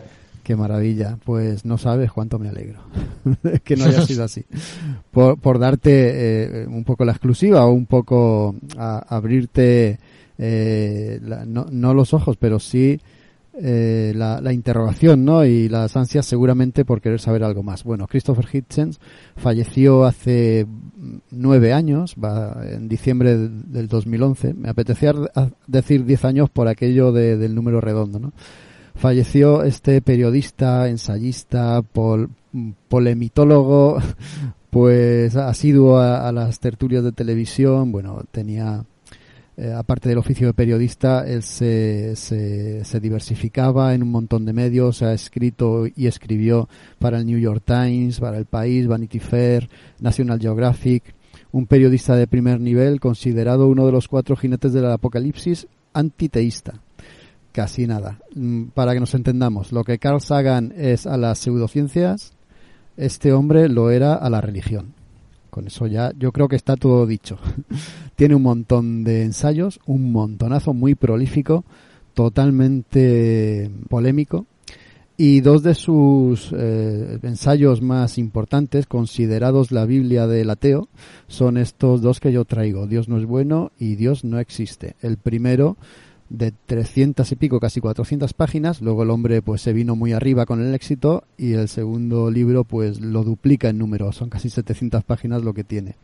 Y a lo largo de esas más de mil páginas nos hace unas reflexiones muy meditadas y muy sabias también a través de experiencias personales y de pues ahondar en personajes sabios de la historia de todos los tiempos eh, con la afirmación y las certezas, pues, de lo que dice el título. Primero, de que Dios no es bueno y segundo, de que Dios no existe. Y no se refiere solamente al Dios cristiano, sino a cualquier Dios de cualquier religión. Y él lo analiza todo desde un punto de vista pragmático, muy científico, e intentando, y yo creo que también muchas veces consiguiendo, demostrar lo que dice. Pongo dos ejemplos o algún ejemplo muy básico. Y él es que él em, pues eh, comenta y pone el foco en el hecho de que todas las religiones mm, monoteístas están obsesionadas con el sexo. Todas eh, condenan el sexo, sobre todo el sexo mm, de la mujer y el sexo fuera del matrimonio. Todo lo que no es para, para reproducirse es total y absolutamente pecado.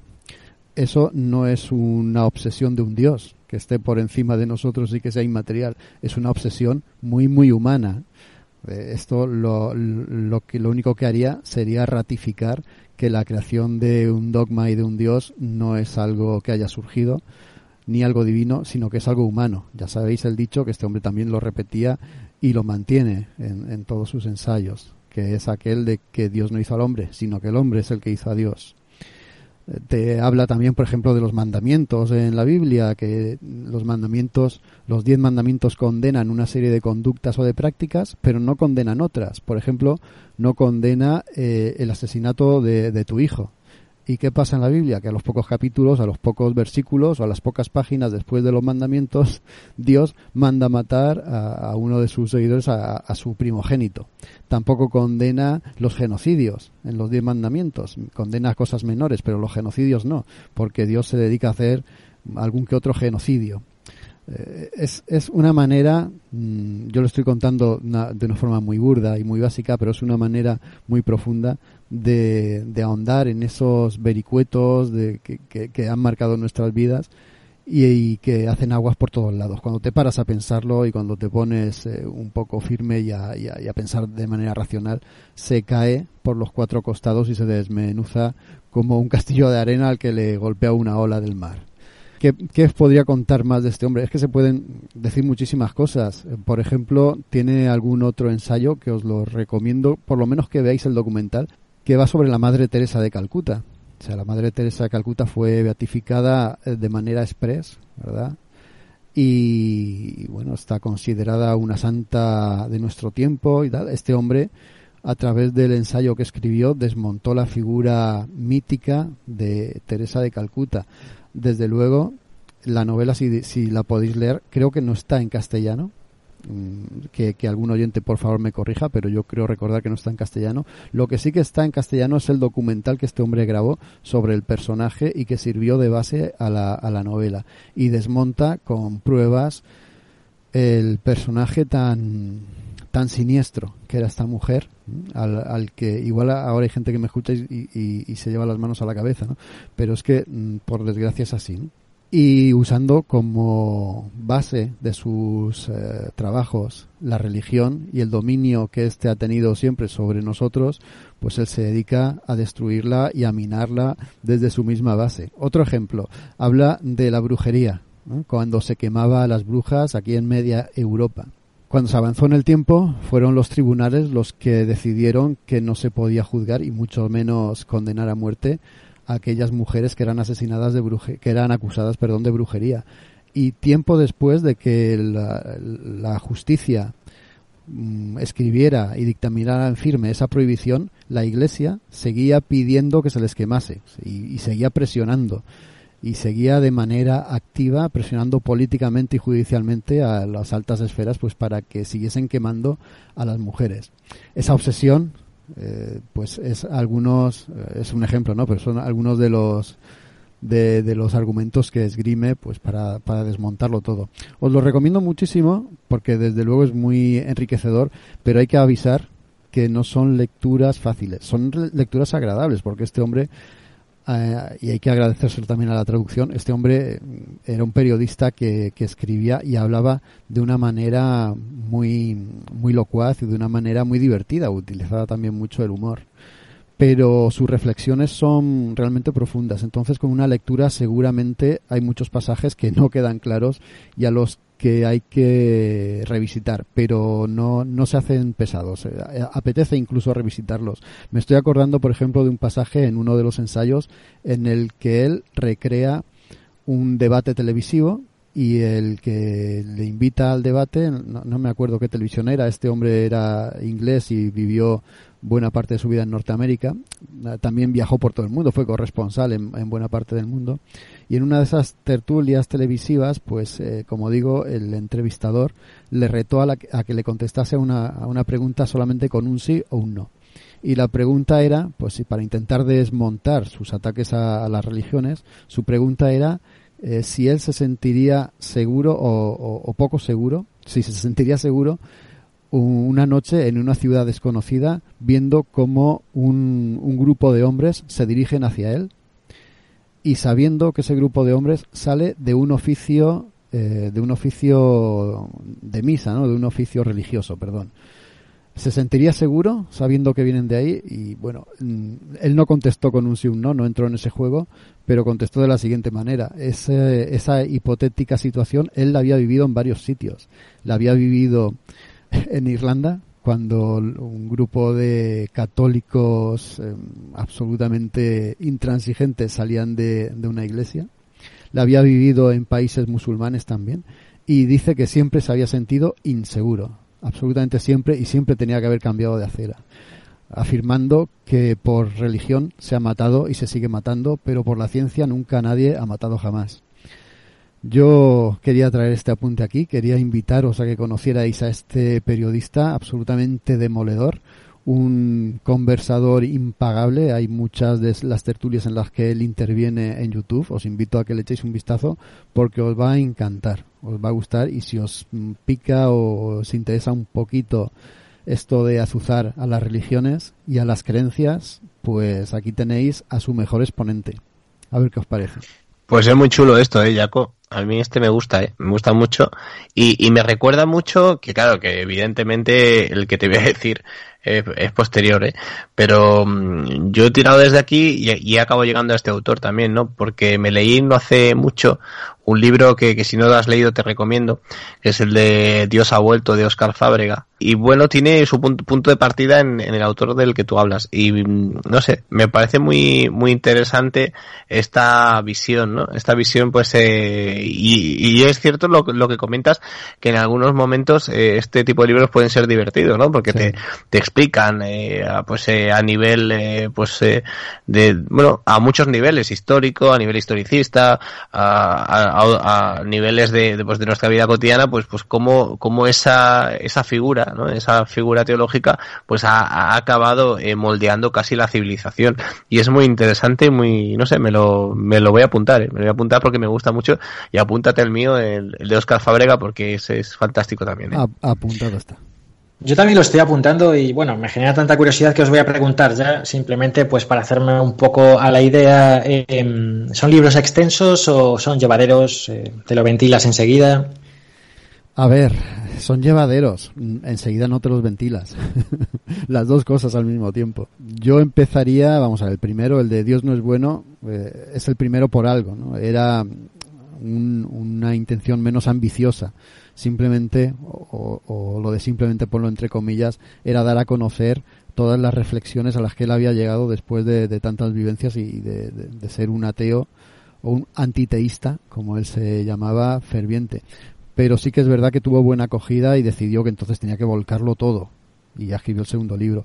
Eh, es, es el orden natural y es el orden que yo recomiendo de lectura desde luego no, no te vas a arrepentir. E insisto, si tienes la mínima curiosidad, pues en, YouTube hay un montón de, de, cortes de sus intervenciones y verás como el tío era un, un orador nato, o sea, cuando había un debate esgrimía sus argumentos no solo para confirmar eh, con lógica lo que él apostaba, sino para desmontar cualquier otro de los argumentos de la gente que tenía enfrente. Parecía que fuera siempre dos pasos por delante y que supiera siempre por dónde le iban a salir. Bueno, de hecho, en estos ensayos lo dice en varias ocasiones, ¿no? Que llega a cansarse de debatir y de rebatir a, teólogos y a creyentes porque siempre tienen las, los mismos argumentos manidos. no sé, a poco que, que, vosotros también hayáis hablado con alguien de este tema, eh, os han salido siempre con los mismos argumentos y los conocéis. Y este ya, este hombre ya se confesaba cansado, ¿no? De siempre tener que rebatir y siempre tener que, que luchar contra lo mismo. Bueno, espero haberos eh, descubierto este personaje porque desde luego vale la pena. Vamos a pasar al siguiente, Isra, cómo ser Bill Murray. Toma ya. Pues mira, pasamos de, de, pues yo creo, mira, ahora casi cambio de opinión. Yo creo que sí que necesitamos divinidades. Eh, todos los seres humanos necesitamos uh, modelos y, y, yo pues me quedo con Bill Murray. O sea, ahora yo ahora mismo, pues mira, eh, creo una, una nueva religión y sigo a Bill Murray. Pues, pues, pues más o menos es, es lo que viene, lo que viene a comentar eh, este libro de Blacky Books. Últimamente, eh, no sé, yo creo que Blacky Books sabe perfectamente lo que me gusta y me, me, me, compro todo lo que saca porque es que es una editorial que, aparte de, de traer obras que, que son divertidas, que son de fácil lectura, aparte de esto, pues apuestan por un, por un formato eh, en cuanto a diseño pues que la verdad es que alucina cuando lo ves. Y este no es, no es diferente, ¿no? Tenemos un libro para empezar con una, un primer plano del señor Bill Murray en la portada eh, y nada más. Digo nada más porque sí que es cierto que hay unas letras, pero estas letras vienen sobreimpresas por un material plástico. O sea, tú una vez que quitas el plástico, solo tienes la cara de Bill Murray mirándote. Y eso es muy interesante. Es muy interesante porque esta obra, eh, lo que no, que nadie se lleve al equívoco, que el mismo Bill Murray, pues ha escrito esto, ni mucho menos, ¿no? Estamos hablando, pues, de, un libro eh, muy uh, bastante, bastante, bastante extenso, ahora que justamente hablamos. Y nada, pues un, un libro eh, escrito por el señor Gavin Edwards y en el cual hace una cosa muy interesante. Gavin Edwards llega a la conclusión, después de ser un auténtico estudio, eh, estudioso del fenómeno eh, viral que en los últimos años ha, protagonizado Bill Murray, pues eh, bueno, os lo explico. Ya sabéis que eh, al igual que muchas estrellas eh, famosas, pues en Internet se ha generado pues cierto, uh, pues cierto culto hacia ellas, ¿no? Podemos hablar de casos como el de Chuck Norris, que, que se, que se hablan muchas chorradas de él, pero en, en el tema de Bill Murray, estas chorradas se multiplican por, por mucho. O sea, se dicen cosas, pues desde que Bill Murray, si le llamas en un momento concreto, pues puede presentarse en tu fiesta, o que puede sentarse al lado tuyo y comerse tus patatas fritas, o que puede eh, incluso ir a tu casa y fregarte los platos. Pues resulta que este señor, Gavin Edwards, recoge todas estas leyendas urbanas y mm, para asombro de todos se llega a la conclusión después de darnos datos de que muchas de ellas, eh, gran parte de ellas, pues son reales, son reales porque hay personas que le muestran eh, vídeos, imágenes, hay un documental sobre esto también que podéis ver. Y claro, eh, lo que entiende Gavin Edwards sobre Bill Murray es que todo esto, esta serie de, acciones absurdas, porque es que eh, os podía hacer una lista interminable de, cosas raras que hace Bill Murray por el mundo, pues solo tienen que tener algún sentido. No puede ser que Bill Murray simplemente sea un tío loco que, que se dedique a hacer lo que quiere cuando quiere y en cualquier momento. No, no tiene que ser eso. Y llega a la, a, la, a la conclusión de que Bill Murray con sus acciones quiere enseñarnos a vivir, ¿no? Y entonces en este libro lo que se hace, que eso es muy chulo, pues eh, por capítulos, eh, primero sí tenemos una breve biografía, nos habla de los principios que este, este autor, este Gavin Edwards, sobre esos principios, por ejemplo, yo que sé, os leo, os leo alguno, eh, yo que sé, el primer principio, los objetos son oportunidades. Segundo principio, la sorpresa es oro. Y tercer principio, hay muchos más, ¿eh? Invítate tú a la fiesta. Pues sobre estos principios, él te explica esos momentazos que Bill Murray ha vivido o ha hecho vivir a, a otras personas, ¿no? Hay, hay capítulos que son auténticamente desternillantes. Por ejemplo, uno de los principios que dice de que los objetos son oportunidades, eh, explica por ejemplo, ¿no? Como Bill Murray, pues eh, en función de lo que hay en cualquier sala, pues él, él usa esos objetos, usa eso, eso que tiene ahí a su a, cerca y, y de alguna manera cambia el ambiente o cambia la vivencia, ¿no? Explica un caso de que eh, se encontró en unos premios, eh, creo que era en Copenhague, en unos premios eh, de cine, y en el cual pues todas las personas que le acompañaban pues estaban ebrias. En un momento de la noche pues habían bebido y estaban ebrias. Eh, Bill Murray no tenía eh, forma de, de, llevar a esta gente a sus casas y como estaban cenando en una especie de club de golf decidió ir por Copenhague con un carrito de golf llevando a todas las personas y cada una que estaban borrachas a sus casas. Y esto que parece una leyenda urbana resulta que es real. Es real porque los policías lo explican, hay noticia de prensa sobre ello y, y nada. Resulta que eh, Bill Murray, eh, a Bill Murray no se le pudo multar porque no existía una legislación que hablara sobre qué pasaba si un señor eh, conduce eh, carritos de golf por dentro de, de, la ciudad de Copenhague, ¿no? Y pues cosas así nos, nos la explica y nos muestra un, una, una forma de vivir que aunque es eh, realmente bizarra, pues yo creo que es muy interesante. El hecho de, de no dar nada por sentado y, y, el hecho de adaptarte en cada momento a, lo que tengas, ¿no? Y, me parece que como libro casi de autoayuda es una auténtica pasada. Es, es, es casi el, el, antilibro de autoayuda, pero me gusta mucho porque Bill Murray, que, que hace las cosas porque sí y ya está, que a lo mejor tampoco ha pensado en esto de acabar enseñando algo a alguien, pues acaba siendo eh, de manera pasiva un, un ejemplo para, para muchas personas, ¿no? Y no sé, hay una, hay varias cosas que, me encantan del libro, podría estar hablando tres horas de él, porque es un libro que os, os divertirá muchísimo, os reiréis cantidad, y, encima pues acabaréis todavía pues por amar más a este personaje, pues habla de cosas como, yo esto ya lo conocía, ¿no? Como, cómo funciona, ¿no? Si tú quieres contratar a Bill Murray, ¿qué tienes que hacer? pues bueno, hay un teléfono, hay un contestador al que puedes llamar en cualquier momento del día y dejar tu mensaje ahí. Y si hay suerte que Bill Murray lo escucha, o lo escuche, pues eh, seguramente eh, si es así y le, y, le, y le apetece la idea que le propones, pues la hace, ¿no? Y así ha hecho las últimas películas que ha hecho de, de esa manera.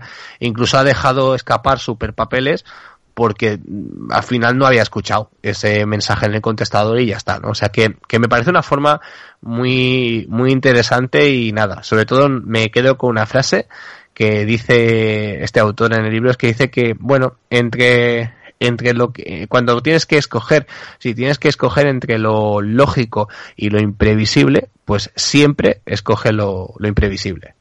Bueno, yo, yo estaba callado, ¿eh? No, no, no te pregunto nada. Yo es que no soy muy fan de Bill Murray. ¿Queréis, queréis que lo sea, participando en películas que me gustan mucho, como aquella de los zombies, no recuerdo ahora el título, y con esta reseña de este libro, pero no lo vais a conseguir. Casi, casi lo consigues. Está bien. Raúl. Quizá, qui, quizás sea Bill Murray ¿eh? el que, el que quiere que le sigas, o sea que cuidado. ¿eh? Bueno, siendo así, tampoco. Raúl nos va a hablar de, bueno, él en cine trae su cuota de tiro, su cuota balística, aquí su cuota de R.R. Martin. A ver qué pasa con fuego y sangre.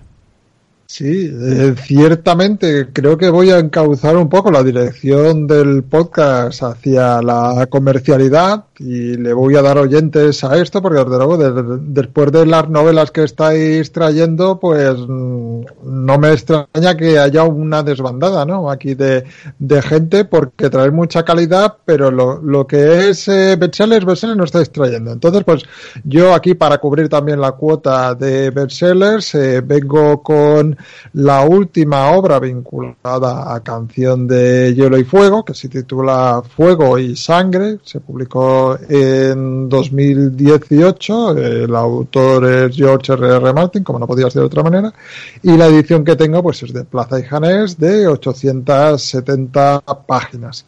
Entonces, pues eh, aquí llevándole la contraria a nuestro querido director en funciones, puesto que hacía alusión a esta obra cuando hablaba de una precuela, efectivamente es una precuela de los acontecimientos que ocurren en la saga de Canción de Hielo y Fuego, pero no se trata de material nuevo. En realidad, pues lo que tenemos aquí es una recopilación de textos publicados en otros trabajos de Martin que han sido ensamblados en un volumen. Entonces eh, sí que es cierto que Martin ha escrito algunas cosas inéditas, para darles cohesión, pero no se ha pegado aquí 870 páginas de trabajo dejando de lado la saga principal, ¿no? Simplemente ha sido pues como una manera de amalgamar una serie de textos y darle una salida coherente.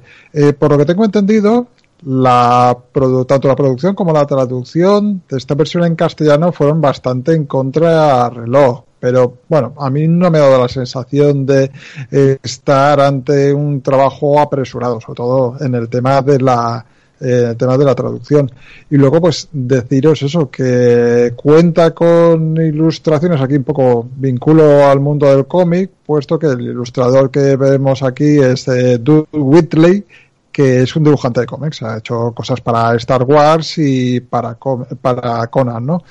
Eh, un poco, ¿qué es lo que nos vamos a encontrar en este volumen? Pues se trata de una obra en clave de crónica o de falso ensayo de varios reinados de monarcas de la casa Targaryen. En concreto, pues eh, tenemos el periodo desde el primer Targaryen, ¿no? Aegon I el Conquistador, hasta Aegon III el Veneno de Dragón. En total, pues son siete monarcas, pues con sus siete particularidades y sus siete extensas familias. Y, y ahí ese, ahí va a venir un poco uno de los problemas que, que, tiene esta obra. Es bastante complicada de seguir a nivel de, de genealogía, ¿no? Digamos que las referencias las referencias familiares son muy laberínticas, eh, con personajes que se llaman de, de maneras eh, muy similares y si uno intenta un poco tener en cabeza todo el árbol familiar se, se va a liar bastante, bastante. Por otro lado, pues el libro se podría considerar tanto irregular, puesto que entiendo yo que buscando la buscando el realismo, eh, que por otro lado pues también es partícipe de la saga, ¿no? En general, pues tenemos reinados muy interesantes, como el de Maegor I el Cruel, un tío que desde luego era despreciable, un malo, malo a, no poder más, pero que dio, da mucho juego a la historia, o el de Yajaeris I, que es todo lo contrario, era justo, hizo mucho por el reino, y bueno, realizó pues bastante buenas labores, ¿no? Pero esto se contrata con, se contrasta con otros eh, realmente aburridos como el de Viserys I o el de Aenys I, que lo que haces es que tienes ganas de saltártelo para llegar a cosas, a cosas interesantes. Otra cosa que, que también me ha parecido bastante ingeniosa de esta historia es que eh, la información viene de varias fuentes. Eh, no solo es un único relato, sino que procede de distintas fuentes. Un septón, un maestre, el bufón de la corte, y en varias ocasiones, eh, frecuentemente se contradicen unas a otras, ¿no? Entonces, pues, eh, te estás, estás realizando, pues, un tapiz en el cual un poco tú te tienes que ir creyendo las versiones que te parezcan más, más adientes, ¿no? Todo esto ya dentro de, la parte técnica con una traducción que me ha parecido deslumbrante. Ya me gustaría a mí escribir la mitad de bien de lo que lo hacen el equipo de gente que ha estado traduciendo esto, porque se tratan de, de varios traductores y traductoras que coordinados por un jefe pues han ido haciendo esta labor. Entonces, pues eh, yo creo que en realidad Mm, definitivamente la mejor parte de esta obra, de como he dicho antes, 800 eh, y pico, son las 280 páginas que le dedica a, las, a la danza de los dragones, ¿no? Un momento muy importante, a la cual ya se ha hecho referencia dentro de la historia de Canción de Hielo y Fuego y aquí sí que ciertamente pues eh, tenemos casi 300 páginas de pura épica de George R. R. Martin. Te paga te paga la inversión estas 280 páginas para otras tantas que son un tanto más aburridas, un tanto más eh, cotidianas. En mi caso sí que lo ha hecho. También creo que otros, eh, otras obras pues que se han, con, se han concretado más o el mundo de hielo y fuego que también expande pues un poco te da una sensación de más plenitud no aquí lo que tienes es un momento de la historia de los Targaryen que sí que tiene un principio coherente pero acaba en este Aegon III pues como podría haber acabado en, en otro y bueno pues eso quizás enturbia un poco pero desde luego eh, la parte de la danza de los dragones es algo magistral que ya a mí ya me, ha saciado y me ha dejado muy contento. A otra gente puede que no. Y bueno, pues eh, ahí que cada uno decida. Yo un poco os he intentado exponer lo bueno y lo malo que le, que le he encontrado a esta obra. No tiene mala pinta, desde luego. No sé si recupera al mejor Martín, pero no tiene para nada mala pinta. ¿Los aficionados que estaban decepcionados con las últimas entregas recuperarán la fe? Sí, hombre, desde luego, desde luego va mucho más al meollo de la cuestión, no mete tanta paja como antes eh, decías, ¿no? Aludiendo a Martin. Sí, no, tiene bastante chicha en general, cosas mejores, cosas peores, pero desde luego también te aclarece, te esclarece muchas cosas y define mucho más el universo. Sí, yo casi lo catalogaría este, esta obra dentro del Martin bueno y trabajador y enfocado. Marta va, va, a traernos el último de las reseñas, es la balada de pájaros, cantores y serpientes. ¿Qué se esconde detrás de este título tan largo? Pues como esto va de sagas, no es, no es sino la precuela de los Juegos del Hambre. Y, bueno, Susan Collins la lanzó al mercado el 19 de mayo de, este mismo año. Por la, aquí en España la publicó Editorial Molino. ¿Y, qué nos ha contado? ¿Qué, nos ha contado en esta precuela? ¿A dónde, ¿Hasta dónde ha tirado para atrás? Pues ha tirado para atrás hasta cuando Snow, Coriolanus Snow, el presidente de Panem, tenía unos 17 años y todavía iba a la academia. Eh, se supone que está ambientada en los años posteriores a los días oscuros, que es la rebelión fallida que hubo en, Panem, que originó toda esta guerra que, de la que después surgieron los Juegos del Hambre, y nos cuenta los inicios de estos Juegos del Hambre, de por qué surgen, de quién los crea, y de Coriolanus Snow como, como el primer mentor o uno de los primeros de la generación de primeros mentores de los Juegos del Hambre. Eh, entonces nos sitúa en, una, en, un, en un escenario en el que los Snow se supone que ha sido una familia muy relevante, muy influyente, de la élite. Es como, en la academia es un poco como cuando ves la, la serie esta de élite que han hecho española, pero en versión Juegos del Hambre. Y Coriolanus Snow está muy agobiado porque su familia estaba en auge, era de la élite, y por problemas de, de la guerra, por la desaparición está del Distrito 13, en la que su familia había apostado prácticamente todo su dinero porque era ah, como de construcción armamentística y todo esto, tras la, tras la desaparición del 13, él- su familia se arruina. Se arruina, pero no quieren que, que nadie de- del Capitolio sepa que están arruinados. Entonces viven todo el rato de apariencia, son súper pobres, apenas tienen para comer, pero quieren mantener a toda costa su piso en un barrio rico, un ático que tienen, y, y las flores de su abuela, que él vive con su prima y con, y con su abuela. No, es como si fueran, como si fueran pijos del barrio de Salamanca, arruinados, básicamente, que quieren mantener su estatus a toda costa. Entonces, eh, le prometen a Snow eh, un premio para poder ir a la universidad, para poder estudiar, pagar unos estudios que realmente no puede pagar, no pueden pagar prácticamente ni el ático en el que viven. Y ese premio se lo dan al mentor que consiga ganar los Juegos del Hambre. Es el primer año que, que crean mentores, o sea, que, ponen mentores con estos niños que meten en la arena para que se maten. Y lo que se pretende, lo que se está empezando a pretender aquí es que haya un mayor número de audiencia, que, que la gente los vea, cómo conseguir que la gente los vea. Y entonces tú acabas viendo los Juegos del Hambre desde la otra perspectiva, como si fuera la creación de un reality show, ¿no? Todo mucho más rudo, con menos presupuesto, realmente meter a los niños en la arena. Bueno, no, no tiene nada que ver con, los juegos que hemos visto en, lo- en la ficción, en los libros y en las películas de Susan Collins, ¿no? Que, que es todo, está todo súper espectacularizado, la gente en el Capitolio lleva esos pelos, esa estética tan, tan excéntrica, no tiene nada que ver. Es todo muchísimo más parco, más rudo, y al verlo desde la otra parte, desde la parte de los mentores, realmente lo que te están narrando es un poco un Battle Royale. Es, es un poquito más cruento que, que en los Juegos del Hambre. Problema de, esta novela, que sí que tiene esta parte original que te cuenta la creación y que está interesante desde este punto de vista. El problema que tiene es que los personajes son planísimos. Es decir, pues sí, está, está Snow, que realmente es un niño pijo.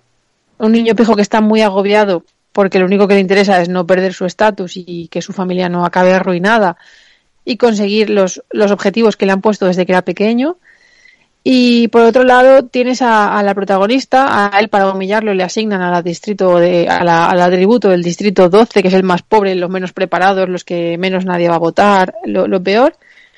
Y tienes a este atributo que así como Candice, para mí, cuando lo leí hace años, tenía una personalidad arrolladora y era muy profundo y, había un trasfondo grande detrás del personaje y un trauma y todo esto, a mí es que la, el atributo del Distrito 12 me da absolutamente lo mismo.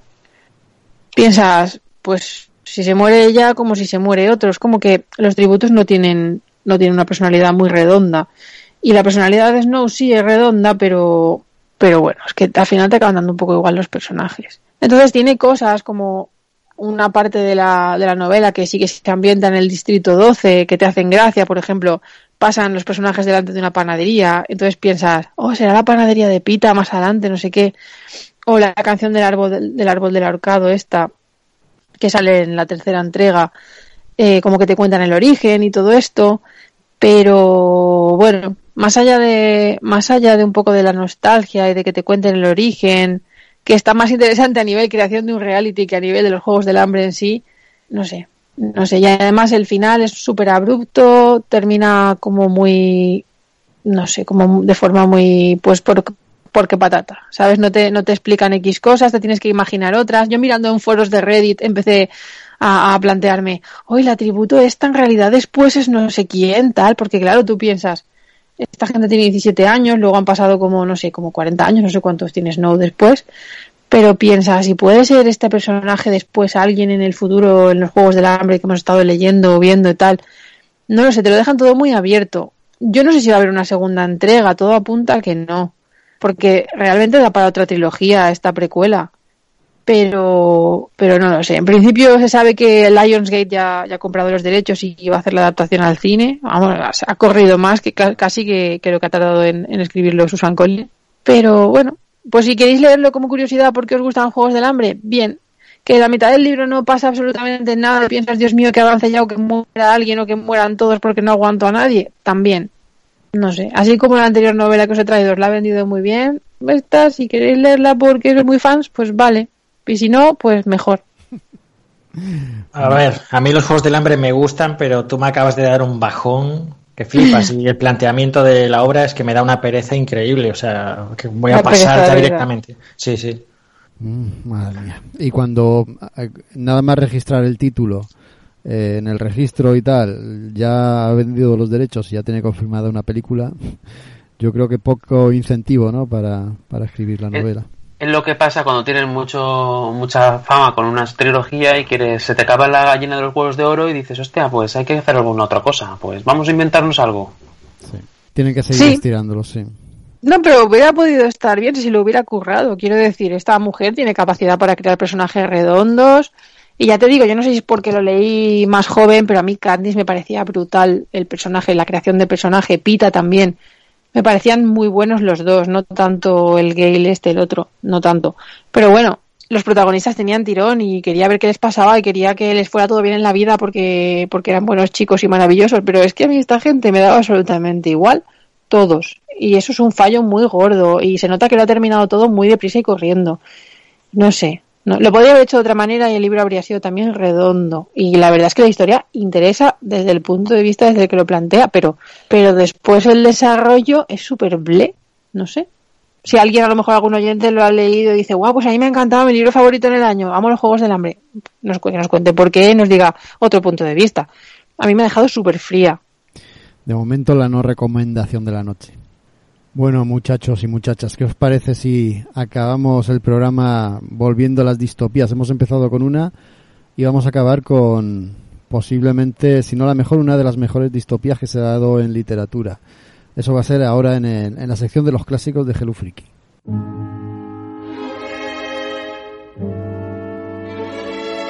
Los clásicos de Hello Freaky. Es 1984 de George Michael. Eh, Víctor, adelante, que eres tú el, interesado en traerla. Hola, vale, pues, eh, pues nada, toca eh, reseñar un clásico que es eh, 1984, una novela distópica de George Orwell de, que se fue- escribió en el 47-48 y se publicó en el 49. Y, y bueno, es una novela que está muy bien que traigamos aquí porque es una novela que, que- que marcó toda una época. Es de las más conocidas, como dice Jaco, de, de distopías. Eh, no se le considera del todo ciencia ficción. El mismo Asimov en su momento dijo que no, cuando le preguntaron si era, si era ciencia ficción o no, él dijo que, que si la ciencia ficción, la ciencia en sí no era una- un elemento principal de la trama, no, no se puede considerar ciencia ficción. Entonces, eh, es una novela política, pero es eh, en plan distópica. Y, en ella pues vamos a, ver una, una versión del mundo eh, gobernada por, por tres países, tres como superpotencias. Una de ellas sería Oceanía, eh, que tendría algo así, co- se- también se le suele llamar en el libro INSOC eh, de- del socialismo inglés.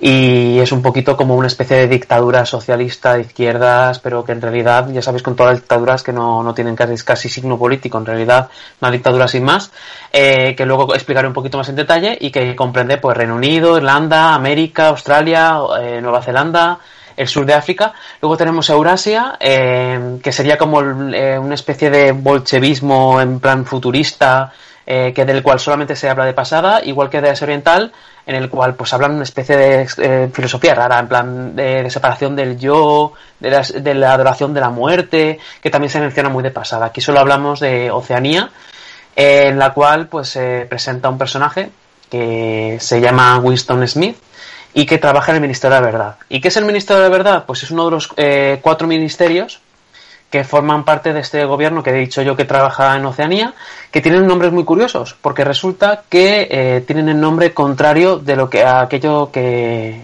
que apoyan. El Ministerio de, la Verdad en- es un ministerio en el cual se dedican a reescribir la historia para hacer verdad de lo que es mentira. Eh, por otra parte está el Ministerio del Amor, en el cual se dedican a la tortura de aquellos de, que están en contra. El Ministerio de la Paz se dedica al tema de la guerra y el Ministerio de Abundancia se dedican a intentar hacer que toda la población tenga los menores eh, recursos posibles, pero siempre y cuando puedan subsistir, pues bien, porque de esa manera tampoco llegan a tener tantos como para que se puedan sublevar.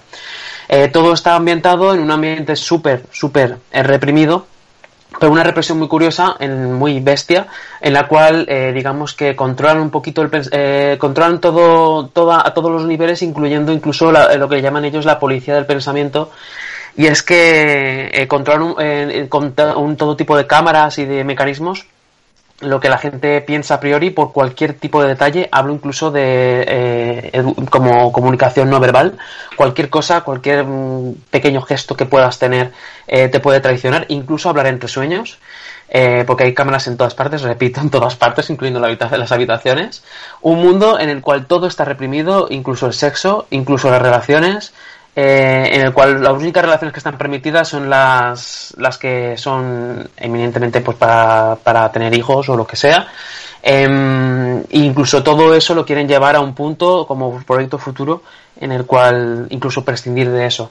Un mundo en el cual lo único que importa es amar a lo que llaman ellos el, el gran hermano, de ahí vino el nombre de, del, del, popular programa que todos conocemos, eh, o hermano mayor, que dicen en algunas traducciones, y es un, digamos que es como si fuera el presidente, el líder al que tienen que seguir todo el mundo, un poquito, nadie sabe quién es exactamente, si de verdad existe incluso, pero todo el mundo tiene que amarlo, tiene que, tiene que, pero amarlo con toda la intensidad que lleva a, a no pensar ni siquiera que se te pueda ocurrir, ni siquiera se te pueda pasar por la idea de que te pueda estar engañando, eh, aprovechándose de ti, en ningún momento nada, es el mejor, es perfecto, es como si fuera un dios, ¿no? Digamos que lo tienen visto de esa manera. No se favorece ningún tipo de religiones, salvo, eh, entre comillas, esa, esa, ese culto exacerbado hacia ese líder.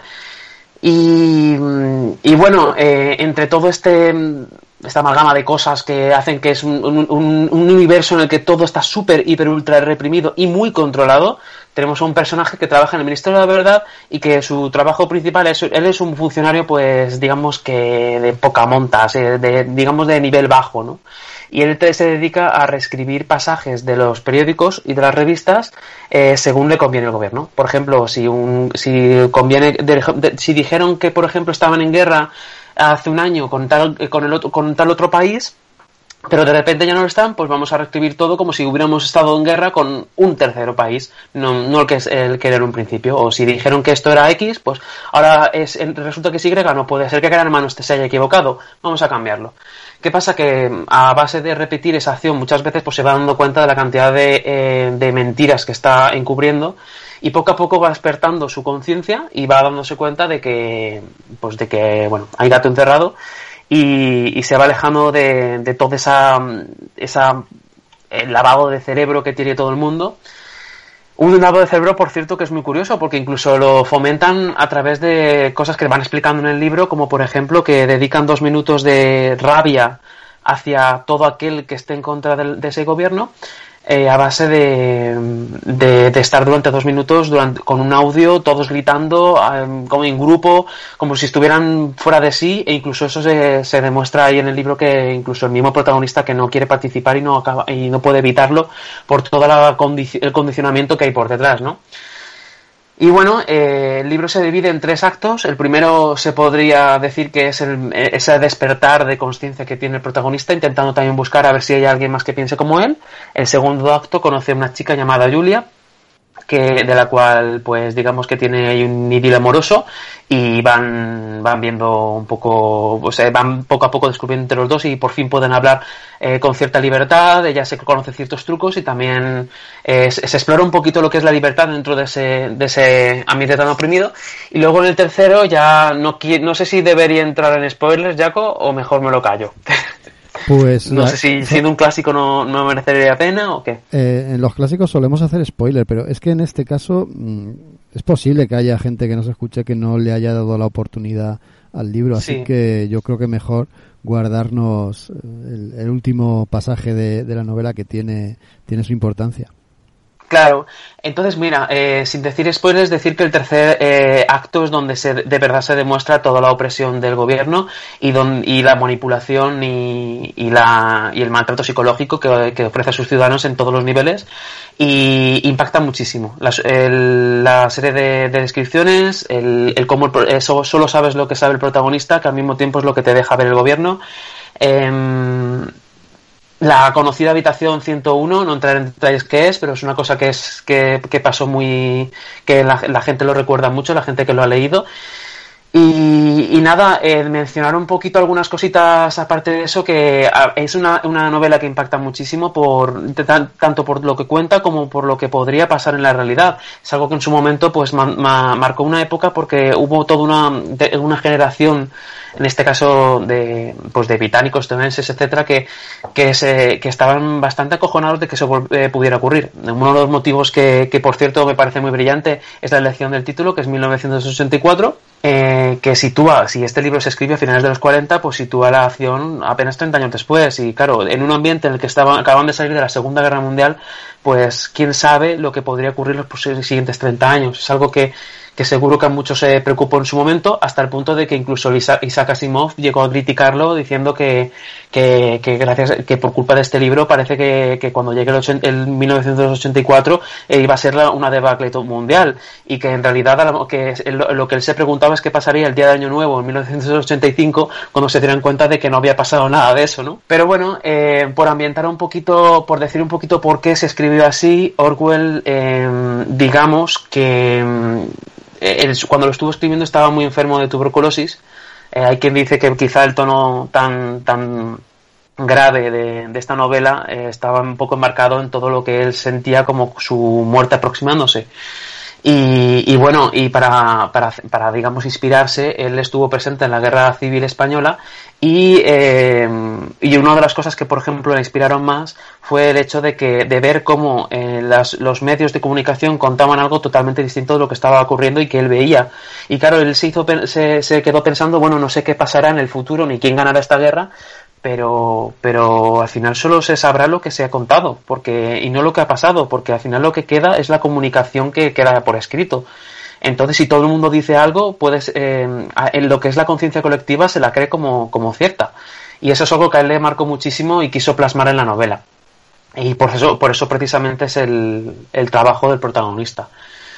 Y nada, es, a ver, es una novela que, que recomiendo muchísimo porque, porque eh, ya digo, es que, es que incluso a día de hoy es muy actual, eh, sobre todo en un, en un, ambiente cada vez más postmodernista en el cual todo se, se, deja llevar por una especie de fanatismo por la ironía y por echar por tierra todo y por dudar de todo y, y, y quiero decir que al final eh, este tipo de novelas nos enseñan qué pasaría si nos metemos en un, ambiente súper reprimido en el cual no podemos ni pensar, en el cual no, todo nos, nos, no lo controlan y en el cual pues incluso podemos eh, acabamos eh, manipulados mentalmente hasta creer y amar lo que ellos nos han, nos han ordenado.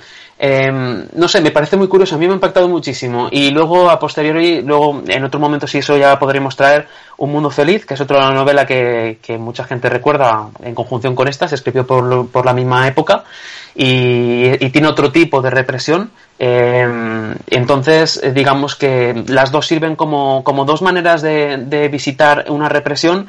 Una de ellas, como es esta, que es muy directa, muy a saco y la, y la de un mundo feliz es más bien queda, ¿no? Es, es más de vamos a, dejar, dar, dar una sensación, una falsa sensación de libertad en la cual todo el mundo hace lo que le da la gana, pero en realidad lo que he hecho es, es condicionarte desde, desde que naces para hacer lo que yo quiera. Son dos maneras dif diferentes de ver las cosas, ¿no? Pero la verdad es que la recomiendo muchísimo. No sé si vosotros la habéis leído. Sí, sí, además a mí me gusta mucho como lo has explicado porque, bueno, desde luego yo a 1984 y a muchos otros libros de Orwell le concedo muchas cosas, pero sobre todo cómo tratar lo que es la, la volatilidad de la memoria, ¿no? Podríamos decir. Para mí la memoria histórica es algo fundamental y él creo que lleva muy bien, ¿no? Y plasma muy bien en papel, pues, cómo es el tema de, de hasta qué punto ¿no? un régimen puede moldear la memoria a través de un bombardeo de información y manipulación constante que yo creo que en definitiva es lo que está, es lo que está contando, ¿no? Lo, susceptibles que somos a esta, a esta manipulación. Y además mola mucho porque te cuenta sucesos graves, como por ejemplo al jugar con estas tres naciones, ¿no? estas grandes potencias geopolíticas que bueno primero una es aliada luego es enemiga luego nunca fue aliada siempre fue nuestro enemigo no a partir de grandes sucesos manipula e incluso premia que la gente se olvide rápidamente y, y dé credibilidad a la versión oficial, pero también después, de una forma más sutil, igual, lo hace con, con personas. Y, y, no solo personas relevantes, sino incluso personas que pueden ser tu, tu compañero de trabajo, tu vecino. Creo que utilizo el término que los evaporan o volatilizan o algo así. Sí, y tienes sí, que sí. fingir que nunca existieron. Y, y, claro, si, si, haces eh, mm, resistencia ¿no? a esta idea, estás como muy mal valorado, es peligroso incluso. Entonces a mí me flipa, ¿no? Y, y claro, el hecho de haber presenciado la guerra civil española y, y, tener en cuenta cómo bombardeaban ¿no? en las noticias con una sola versión de los hechos hace que al final sea la versión que acaba primando y que se acaba estableciendo, ¿no? Con la gravedad que ello supone. Así que eh, me flipó esta visión de cómo, cómo se puede manipular la, información, eh, lo eficaz que es manipularla y cómo la opinión pública fácil eh, se decanta hacia, hacia una, una postura y por extensión a cómo pensamos, ¿no? ¿Por qué pensamos como pensamos? Es súper interesante. Y una cosa que no he mencionado es que en una parte de la novela eh, no voy a decir cómo porque no, no, quiero spoilearlo, pero sí que es cierto que el, el protagonista se da eh, se encuentra un, la versión real, entre comillas real, de lo que está ocurriendo, una explicación muy muy directa eh, e incluso citada, o sea, de, repente se abandona la, narración y, te, y el, se pone a leerse unos pasajes de algo que luego que ya lo leerá quien no tenga que leer, que lo quiera leer, pero bueno, básicamente es que te explican un poco cómo se hizo esta, este mundo, por qué se hizo así, etcétera, y está muy, pero que muy interesante porque ahí es donde digamos que abandona la, la digamos la pura de, del, del, contar el relato a decir a hacer una hay una especie de, de análisis de cómo se podría convertir el, la sociedad que conocemos en la sociedad que él ha creado en su novela y me parece muy interesante, por ejemplo, el tema de las guerras, cómo explica que, que es, es, necesario que, el, que el, país esté en una, en una guerra perenne. Eh, de vez en cuando tienes que cambiar el país uno por otro, porque en realidad no importa con quién estés en guerra, porque a la gente le importa muy poco. Está muchos, pero que muchos miles de kilómetros eh, de ti tu, la guerra, entonces te importa bastante poco, pero necesitas sentir que estás en guerra con alguien, porque lo típico de, de, de generar un, un, enemigo común para que todo el mundo se junte contra él y por tanto no se vayan contra ti. Es algo muy típico que hacen mucho, incluso hoy en día en la política y, y eso un, un, un, simple ejemplo de las mil cosas que explica en esos pasajes que digo que la verdad es que es muy curioso.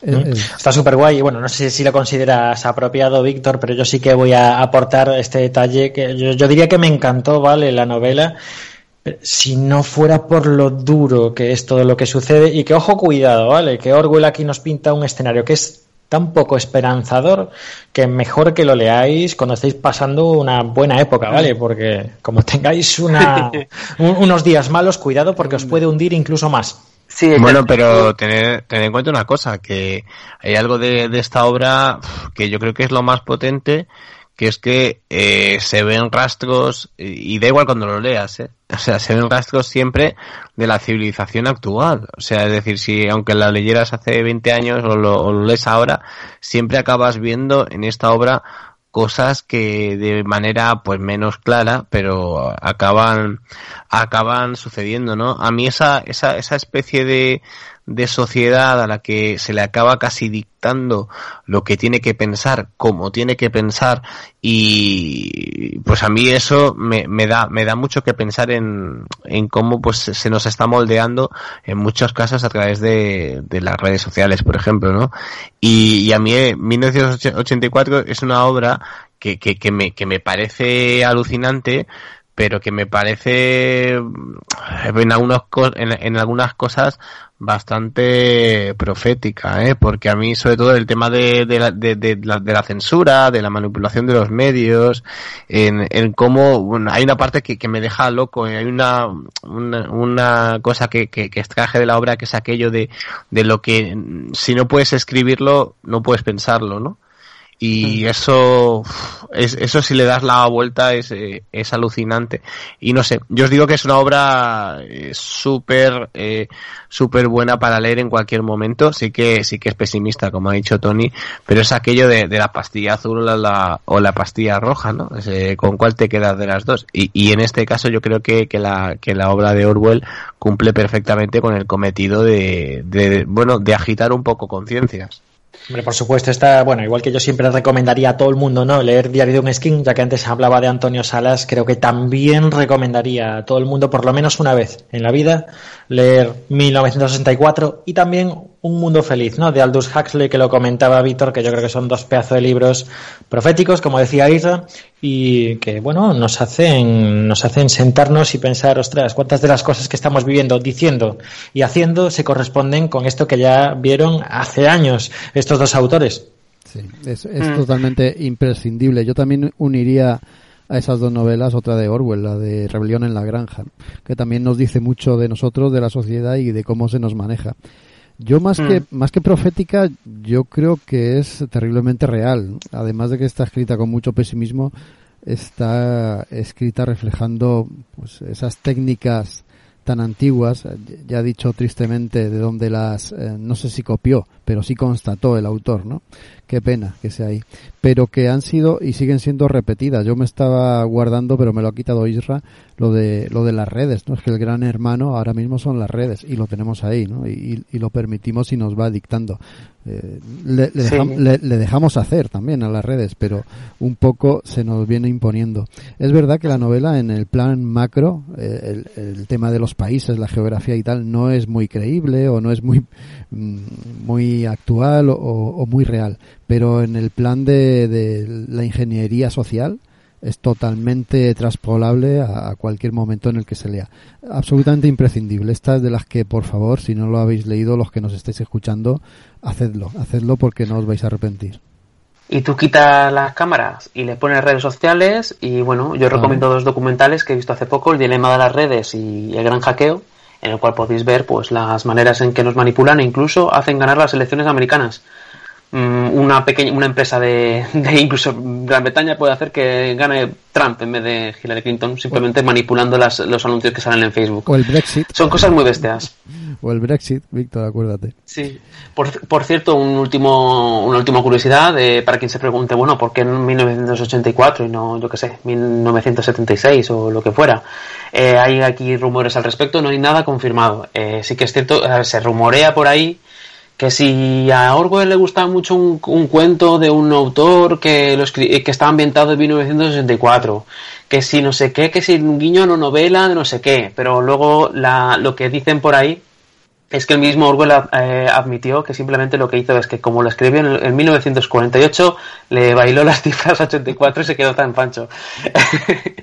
Para que veáis que muchas veces pecamos un poco de, románticos pero bueno aquí simplemente pues eso el, el detallito.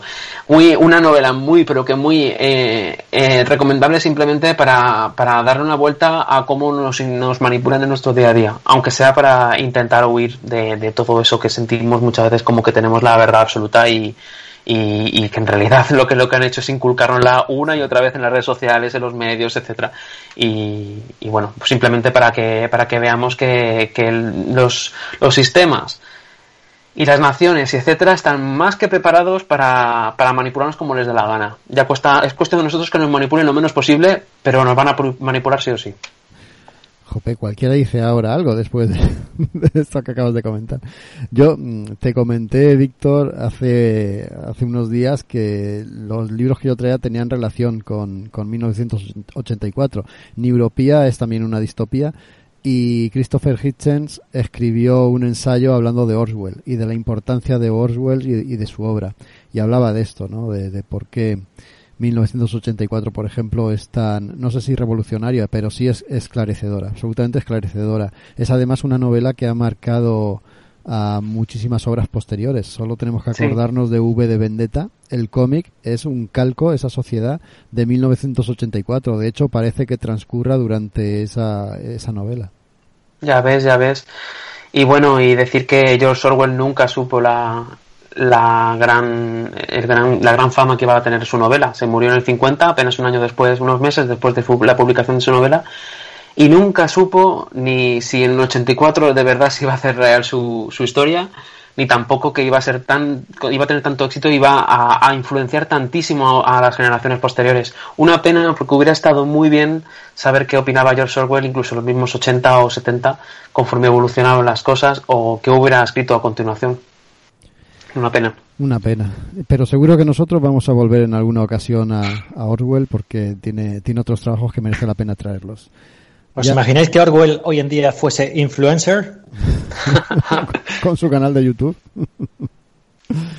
vamos, a, vamos a dejarlo aquí. Eh, hemos hecho un programa bastante largo. Vamos a ver la duración que tenemos. Dos horas y diez minutos. No está nada mal. No está nada mal. Hemos, eh, hacía tiempo que no hablábamos de literatura y hemos cumplido. Eh, espero que, que hayáis tomado nota. mucho contenido todo interesante. Muchísimas gracias por haber llegado hasta aquí. Muchísimas gracias a todos los que habéis participado, compañeros y compañeras de Friki. La semana que viene mm, creo que toca hablar de series. Como hace más de un mes que no hablamos de series, pues también va a ser seguro un programa muy nutrido y muy largo. Y, y que lo pasemos tan bien como en este, por lo menos. Yo firmaría ya. Nos despedimos hasta la semana que viene. Muchas gracias a todos. Adiós. Un abrazo. Luego.